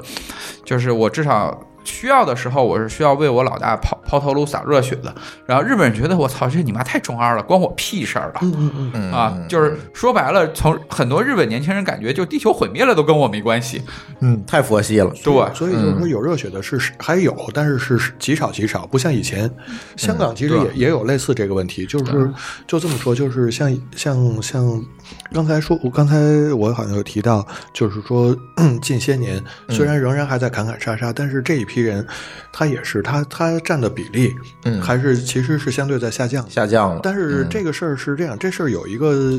可能从我的观察角度有一个呃幸存者偏差，就是说嗯，因为看到了这些人，所以呢，哎，那么那么至少我知道有这有就是还这个圈子还不小，但是另一方面呢是，就像前几年那个香港有个电影叫《飞沙风中传》，嗯里面就是郑伊健和陈小春是古惑仔经典角色嘛，但是请他们来演的是一部反古惑仔片的主角，就是两个人都是年轻时候当过黑帮，嗯，后来咳被各自的长辈想要推着让他们俩互相去竞争那个新的新的老大，去去去竞去竞争这位置。结果俩人都不想去当老大了，嗯一个想去进大学读书，一个想做厨做个好厨子，嗯后来俩人就一块儿策划了一策划了一演了一场戏，嗯，让两边儿 就是那个认识到这个认识到他们有多不想去当这大佬，嗯所以最后算是皆大欢喜。然后当时那个导演和就就说说他他们想表达的就是现在一个现状，嗯，那个。嗯是，就是说还，他们还去采访了一些江湖的一些、嗯一些元老，这说这些大佬、这些这长这些长辈，就就是这话，就是说你拍这个戏，这个路子是对的。现在这年头，谁还去争这去争当老大呀？嗯那个压力也大，然后枪打出头鸟，都闷闷都都闷头做生意好对了，挣钱对嗯了。这个话一点都没错，但是但是事实上就是怎么办？这个这个戏，他就这这番话刚拍完，这个戏刚拍完两年，嗯，和盛和正坐馆从年头砍到年尾， 然后、那个、嗯还是 有 对，就是永远是有这有这样的，但是这这就是一个有比例问题有有一个了比例问题。对，就像刚才吕桑说的，日本那个情况，在香港也是同样有出现，就是。甚至说，现在年轻一代的小这个，有些人他他要要，有些小孩儿要当要愿意当混混儿，跟个大佬，跟个大佬是图着什么呢？图着有吃有喝。嗯所以所以呢，就是香港的黑帮生意、黑帮买卖也分这么几路，嗯一路是是是像刚才我说的那种，可能像停车这种，就是就是您提过这个好一一点也不行仔，就是非常非常家常，嗯这这种。这这呃，就是从一直在草根儿打拼，反嗯正就饿不着，有个活儿干。家常黑帮，但是就是就呵对，就跟一般的那个咱们这你个这一代价，我这都 我这没法去去去直视了那对，种。嗯就就跟一般的咱们现在社会相对草根儿的这个这些年轻人没什么区别。嗯，呃然后呢送，外卖吧，然后呢，然后还有一一路就是为了想出位，那个那个打打打杀杀这这种就是就是嗯嗯那还是想干大事儿的。对嗯，然后还有一路呢是又不满足于这个这个嗯这种就是在底层帮人停车、帮人去去跑腿儿，又不愿意去，又又没有足够的心气儿去去去，就是冒着冒着刀光剑影去当老大。那么这这种这种人呢，他们就会。对他们的老大有所要求，就是咱们你得给我们找点挣钱的事儿啊，咱们不是黑社会吗？得有有吃有喝。那么，所以所以这些老大为了围住这些人，而这些人永远是大多数，就是又想占便宜又不愿意出力。这些老大为了围围住这些小这些小弟，他们就得去，就得有路子。路子是什么呢？就是包括走私，就是咱们刚才说走私 iPhone，呵，嗯，就就就是像，然后这然后但是这批这批小弟呢，他们又是。又是非常不不愿意尊重传统的一批，就比如说切口师，他们又会觉得这个我得记几句，记几句威风，但是又又不肯认真去记，或者说本身学问也不怎么样，记不住。然后把对于这个以往江湖上的，呃，这点上也是香港江湖一个独有的一个一个特色，就是对于这个江湖，包括称号、花名、花朵，这个这个朵，江湖的这个江湖香港江湖人的花名有些非常奇怪的，比如说那个澳门大佬就就是那居哥，江湖人称崩牙驹，因为他那个牙齿是缺一块的，这就这么这么难听。他现在人家现在是超级大佬了，但是他名字还叫崩牙还还是这么叫。当时盛和盛和有一个和盛和有一个大佬，现在已经去世了，他的他的那个他的呃门生，嗯，当初呃被称作盛和十三友，这三这这十这十几个人现在都是盛和的干部，嗯把把和盛和局面这这个撑得不错。那个大佬叫那个大佬叫叫叫丧哥，就是就是丧心病狂的丧，然后因为。也因为在战斗中，这个鼻梁曾经受伤，所以所以得名崩鼻丧。 但实际上是个很厉，很很据说是个很厉害的人。嗯嗯另外还有就是，就是 也有一个合资系一个一个一个社团的做当过当过几年坐馆的一个长辈，嗯那个叫森鼠，森林的森，但是他江户化名叫叫诉苦森，诉苦森， 就这听着这不能改了是 吧？对对，就跟就一辈子就是跟一辈子。嗯，所以所以就是这也是一个特挺特殊的，就属于香港的江湖文化的东西。日本你看一般都起特别热血的外号，什对么啊什么北路之狼什么。对，这 但是但是香港就是这样，日但是这帮这帮孩子现在对这种江湖名号也不太。也不也也不也也不吃这一套，可能各各自起个英文名儿， Hello Kitty，托尼老师， 呃我是这个和盛和的托尼，我是新义安的托尼啊，托尼老师好。全是学理发了。反反正就是就是这这样的人应该是大多数吧，就是说争着出位，去去打打杀杀，想着出位的是少数，然后在基层干的是相对多一点儿，嗯但是更最多的是是是这一路，就是。但是他那他们你说那为什么？那找个可能找个找个小企业、小私企，找个小店去也能嗯干，也能干，但是他们为什么要跟这个？说明还是抱有期望，也说明他们还是对香港的这个基本的这个传统的这些东西传统的嗯黑帮文化有有所认同。哎，嗯，所以至少说这个会持续一段，我觉得相对比日本的活力好像还要好一点儿，日本太佛系了，呃日本其 简实直是它呃有几个原因，第一个我觉得就是说它传统的这个利益分割已经分割完了，嗯然后第二个是日本人是一个非常抱团儿，然后又是一个比较排外的民族，嗯嗯所以它的当然它内部矛盾也也也有，不能说没有，但是它内部矛盾大部分这几年我看到的好多都是组织分裂，没有说像从年头砍到年尾，这个基本上没有太累了，对，反倒是日本那边跟就是日本那边的黑帮跟国外的这个去的形成的黑帮这两年的矛盾是比较多的，比较多的，这个也能理解，因为其实你作为日本来说，他们自己人已经瓜分完了，你外来的人要站住脚，又来肯定抢，肯定要来抢， 就算然后这就就算我们的活力下降了，也不愿意随便踩进来，就是分我们一分我一杯对，然后呢，这种时候，反正他们的做法一般都是报警，让警察去处理，他就懒得收拾烂摊子的感觉。不是不是收拾烂他摊子，们拼不，起，啊，他们拼不起，他们跟跟外国人拼不起。对嗯啊，因为外国人是这个光脚的不怕穿鞋的，就是嗯就是这一季有一部日剧叫那个日呃玉木宏演的叫《被盗的脸》，这个去可以去看一下，他就是讲这个呃我们说台湾吧，嗯，说台湾的黑帮在那边把日本的警方捏的跟柿子一样在玩儿，这个还是。还是挺有意思的，就是这个其实挺符合现在这个对状况是的，是的，状况的。你比嗯如说，我们说这个，呃，离得比较近的吧，我们说东嗯京池袋，池袋是这个华人比较多的地方。。对，然后呢，所以它就是基本上池袋就是就是实际上现在已经基本上都是华人的地盘了。嗯嗯，然后新宿是一个比较混乱的地方，但是新宿其实，呃，如果我们说说说歌舞伎町街那一块儿，因为那块儿是之前说黑帮最多的嘛，嗯对对，对但是呢那边那是最肥的油水地嘛。对，但是那边是实际上现在已经很没落了，已经新很没宿落是。有时候是不是那个那夜店的那那一条？就对就是歌歌舞伎伎町歌歌舞伎伎町那街块儿哦啊对，就是我，咱们带着老高在楼底下转三圈儿，然后呀死活不上去那地 方。我哦我我记得我在那儿一走，就就有日本嗯人拉着我要进那店，然后朱峰往前说你别理他，然后他们就往前走，对，然后他就就就他就哎拉着我说姑娘你跟我走什么的，就对，特就别是吓那边人。其实呃，现在大部分是以骗子会比较多，嗯会以骗子比较多的那个存在。然后还有就是大久保。嗯大久保那边其实是也是距离新宿呃新宿很近的一个地方，然后那边其实是韩国韩国人在把控，嗯啊，韩国人在在把控，也有一些中国人，然后呃，基本上东京市是这样的一个一个状况啊，嗯嗯。反正这期节目啊，我们也录了两个多小时了。然后我知道这个，嗯，呃，索大曾经写过两篇文章，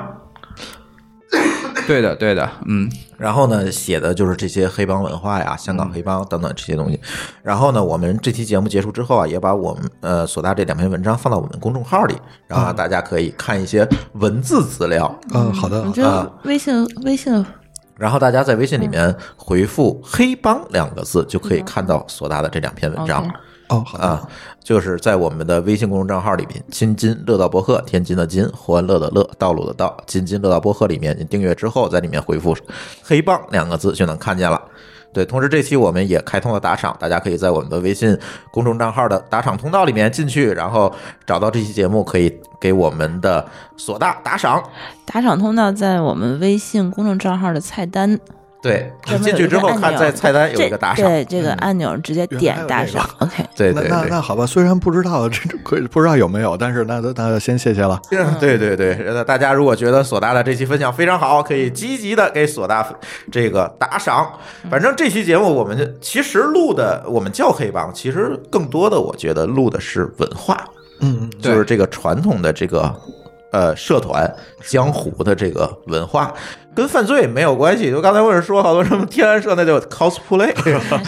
对吧？我跟我一直觉得这这这期咱们是不是会被各大平台什么砍掉？我现在看好像没有什么特别敏感的东西。还好啊对，那是你觉得， 那还好我觉是得你觉还好得。还好。嗯对对对，其实没有讲哎犯罪啊什么，其实不，这个现在已经不是黑帮的主流了。刚才我们对讲的那么多，不是黑帮主流，更多的我们是想讲这个江湖文化的这样一个在香港嗯的、在世界各地的一个传承。其实就是像一句俗话啊，有人的地方就有江湖。对这个帮派其实也是一样，它就是江湖的一个体现。没错，其实我们讲的是这样一件事儿，所以大家也可以说在我们的微信里面给我们的呃主播嘉宾打赏留言，然后呃接下来呢，我们还会请索达给我们录很多很多的更有意思的话题，是吧？想多听就多打赏。啊对 对对，想多听多打赏，然后坑反正已经挖挖下来了，是吧？想办法填 啊。承承蒙不弃，承蒙不弃。那我尽量配合。哎，反正索大也是平时在北京，我们也好约，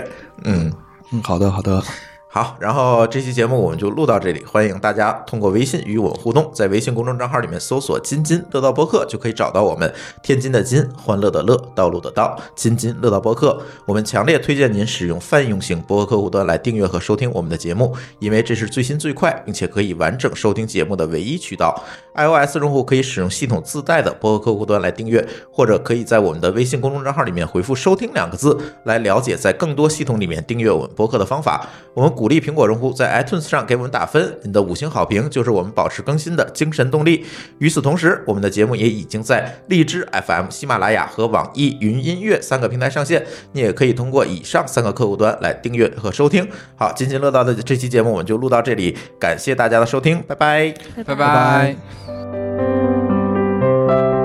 各位听友，大家好，这里是我们的节目的互动环节。哎，我们在互动环节的开始呢，我们要先念一下在上一期节目里面给我们打赏的朋友，他们分别是漫步云端 CDL，来自魔都的清卫。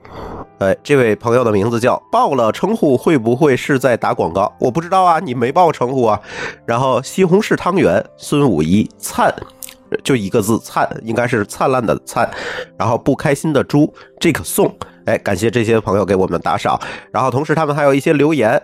呃，来自魔都的清卫说：“主播们辛苦了，高产且高质量，加油！”对，最近我们的这个节目啊，更新的频率有点高，呃，但是马上就要低回去了。然后我们还是希望我们每周最多更新两期节目吧，就是在啊、呃周三和周日，呃，看我们能能保持多久吧。然后，呃，报了称呼会不会再打广告？这位同学说期待某高老师常来。哎，我这个建议我已经传达给某高老师了，他说他会常来的。呃，然后还有一位叫不开心的猪的朋友说，霍老板喷的太厉害了，长姿势。这应该说的是我们这个呃《流浪地球》那期节目，确实啊，霍老板对这个《流浪地球》有他自己不同的观点和见解，所以他喷了很多。然后呢，其实这个节目结束之后啊，霍老板跟这个郑钧在我们的这个嘉宾群里啊，又喷了至少三天啊、现在他们好像还在喷，对，所以大家如果想看的话，可以加我们的微信群去围观一下哈。呃，感谢以上听友给我们打赏。呃，下面呢，呃，想念一下大家的留言，最近给我们的留言非常多啊，我这里摘一部分去念，然后有一些留言我会放在我们三周年的特辑节目里面，呃，给大家念。然后西红柿汤圆说，想知道津津乐道播客有多少人在听，有哪些行业的人在听，有没有计划做一期数据统计呢？哎，这个数据统计我们是有的哈，因为我们在微信公众号里面有一个听友调查的环节，有很多听友填了他的数据，然后我们就大概知道是什么样的情况了。那这个也是在我们三周年的特辑里面会给大家分享。然后有多少人在听？现在我们统计的话，我们每月的听友的数量大概是在呃二十九万左右，二十九万左右，呃，挺多的，挺多的。但是具体这二十九万人里面，是不是每期节目都听，我就不知道了。呃。哎，小抓猫说，最近不是三八妇女节吗？很多人对“妇女”一词的定义很狭隘，总觉得自己不是妇女，甚至定义了三七女生节、三八女神、女王节。妇女不是中性词吗？怎么突然间就很讨厌这词了呢？哎，我觉得这个可能跟媒体的传播有关系吧。“妇女”“妇女”这两个字好像在之前就是在这个语境里面啊，可能有一些问题，然后会导致大家有一些呃狭隘的联想。但这也没有办法，大家爱怎么叫就怎么叫吧。呃，这位同学叫二金虾，哎，他的留言啊，像是用天津话写的，但是我总觉得这个天津话不太纯哈，我可以给大家念一下：大家好，我系二金虾，津津乐道界寺里没有听过的全新版本，急需体验三番钟，李造会跟我一样。爱向借款节目，性感网红在线喝茅台，陪你嗨翻天。呃，我总觉得你说的像广东话呢。听友孙五一说，呃，想了解一下关于保险，他在 IT 行业，知道 IT 很辛苦，容易熬夜，所以能不能聊适合 IT 同学？保险是一个大坑哈，这个我们也找好嘉宾了，可能最近一段时间我们就会就会录，也请我们的听友这位听友去期待一下吧。呃，先念这些了，然后因为大家给我留言啊特别多，然后我们在后续的节目里接着念哈、因为时间有限。哎，这期节目就像我们天桃师说的一样，我们是有一个抽奖环节。掘金社区给我们提供了一些这个笔记本和鼠标垫儿，呃，笔记本呢是 Mosgan 去代工的这个笔记本，质量还是不错的。鼠标垫儿也是小米鼠标垫的代工厂，基本上算是小米同款吧。然后呢，每人这一套礼物。然后参加我们抽奖的方法也很简单，您可以在微博上去关注我们的微博号，叫“津津乐道播客”。津津乐道播客，然后关注完了之后，呃，去转发我们这期的节目，并且按照我们这个呃微博里面的，就是我们发的这条微博里面的要求去转发，您就可以参与到这个抽奖里边。然后我们在微博上会抽三名听友来拿到这位这些奖品，还有两个奖品会留给给我们打赏的用户，我们会从这一周给我们打赏的用户里面抽两位朋友得到这份奖品。呃，具体的中奖呃结果我们会在下一期的节目的。听友互动环节里面公布给大家，呃，如果你得奖了，请联系我们，告诉我你的邮寄地址，然后我们会把奖品通过快递发给你。好，这期的听友互动节目就到这儿，然后我们下期节目再见。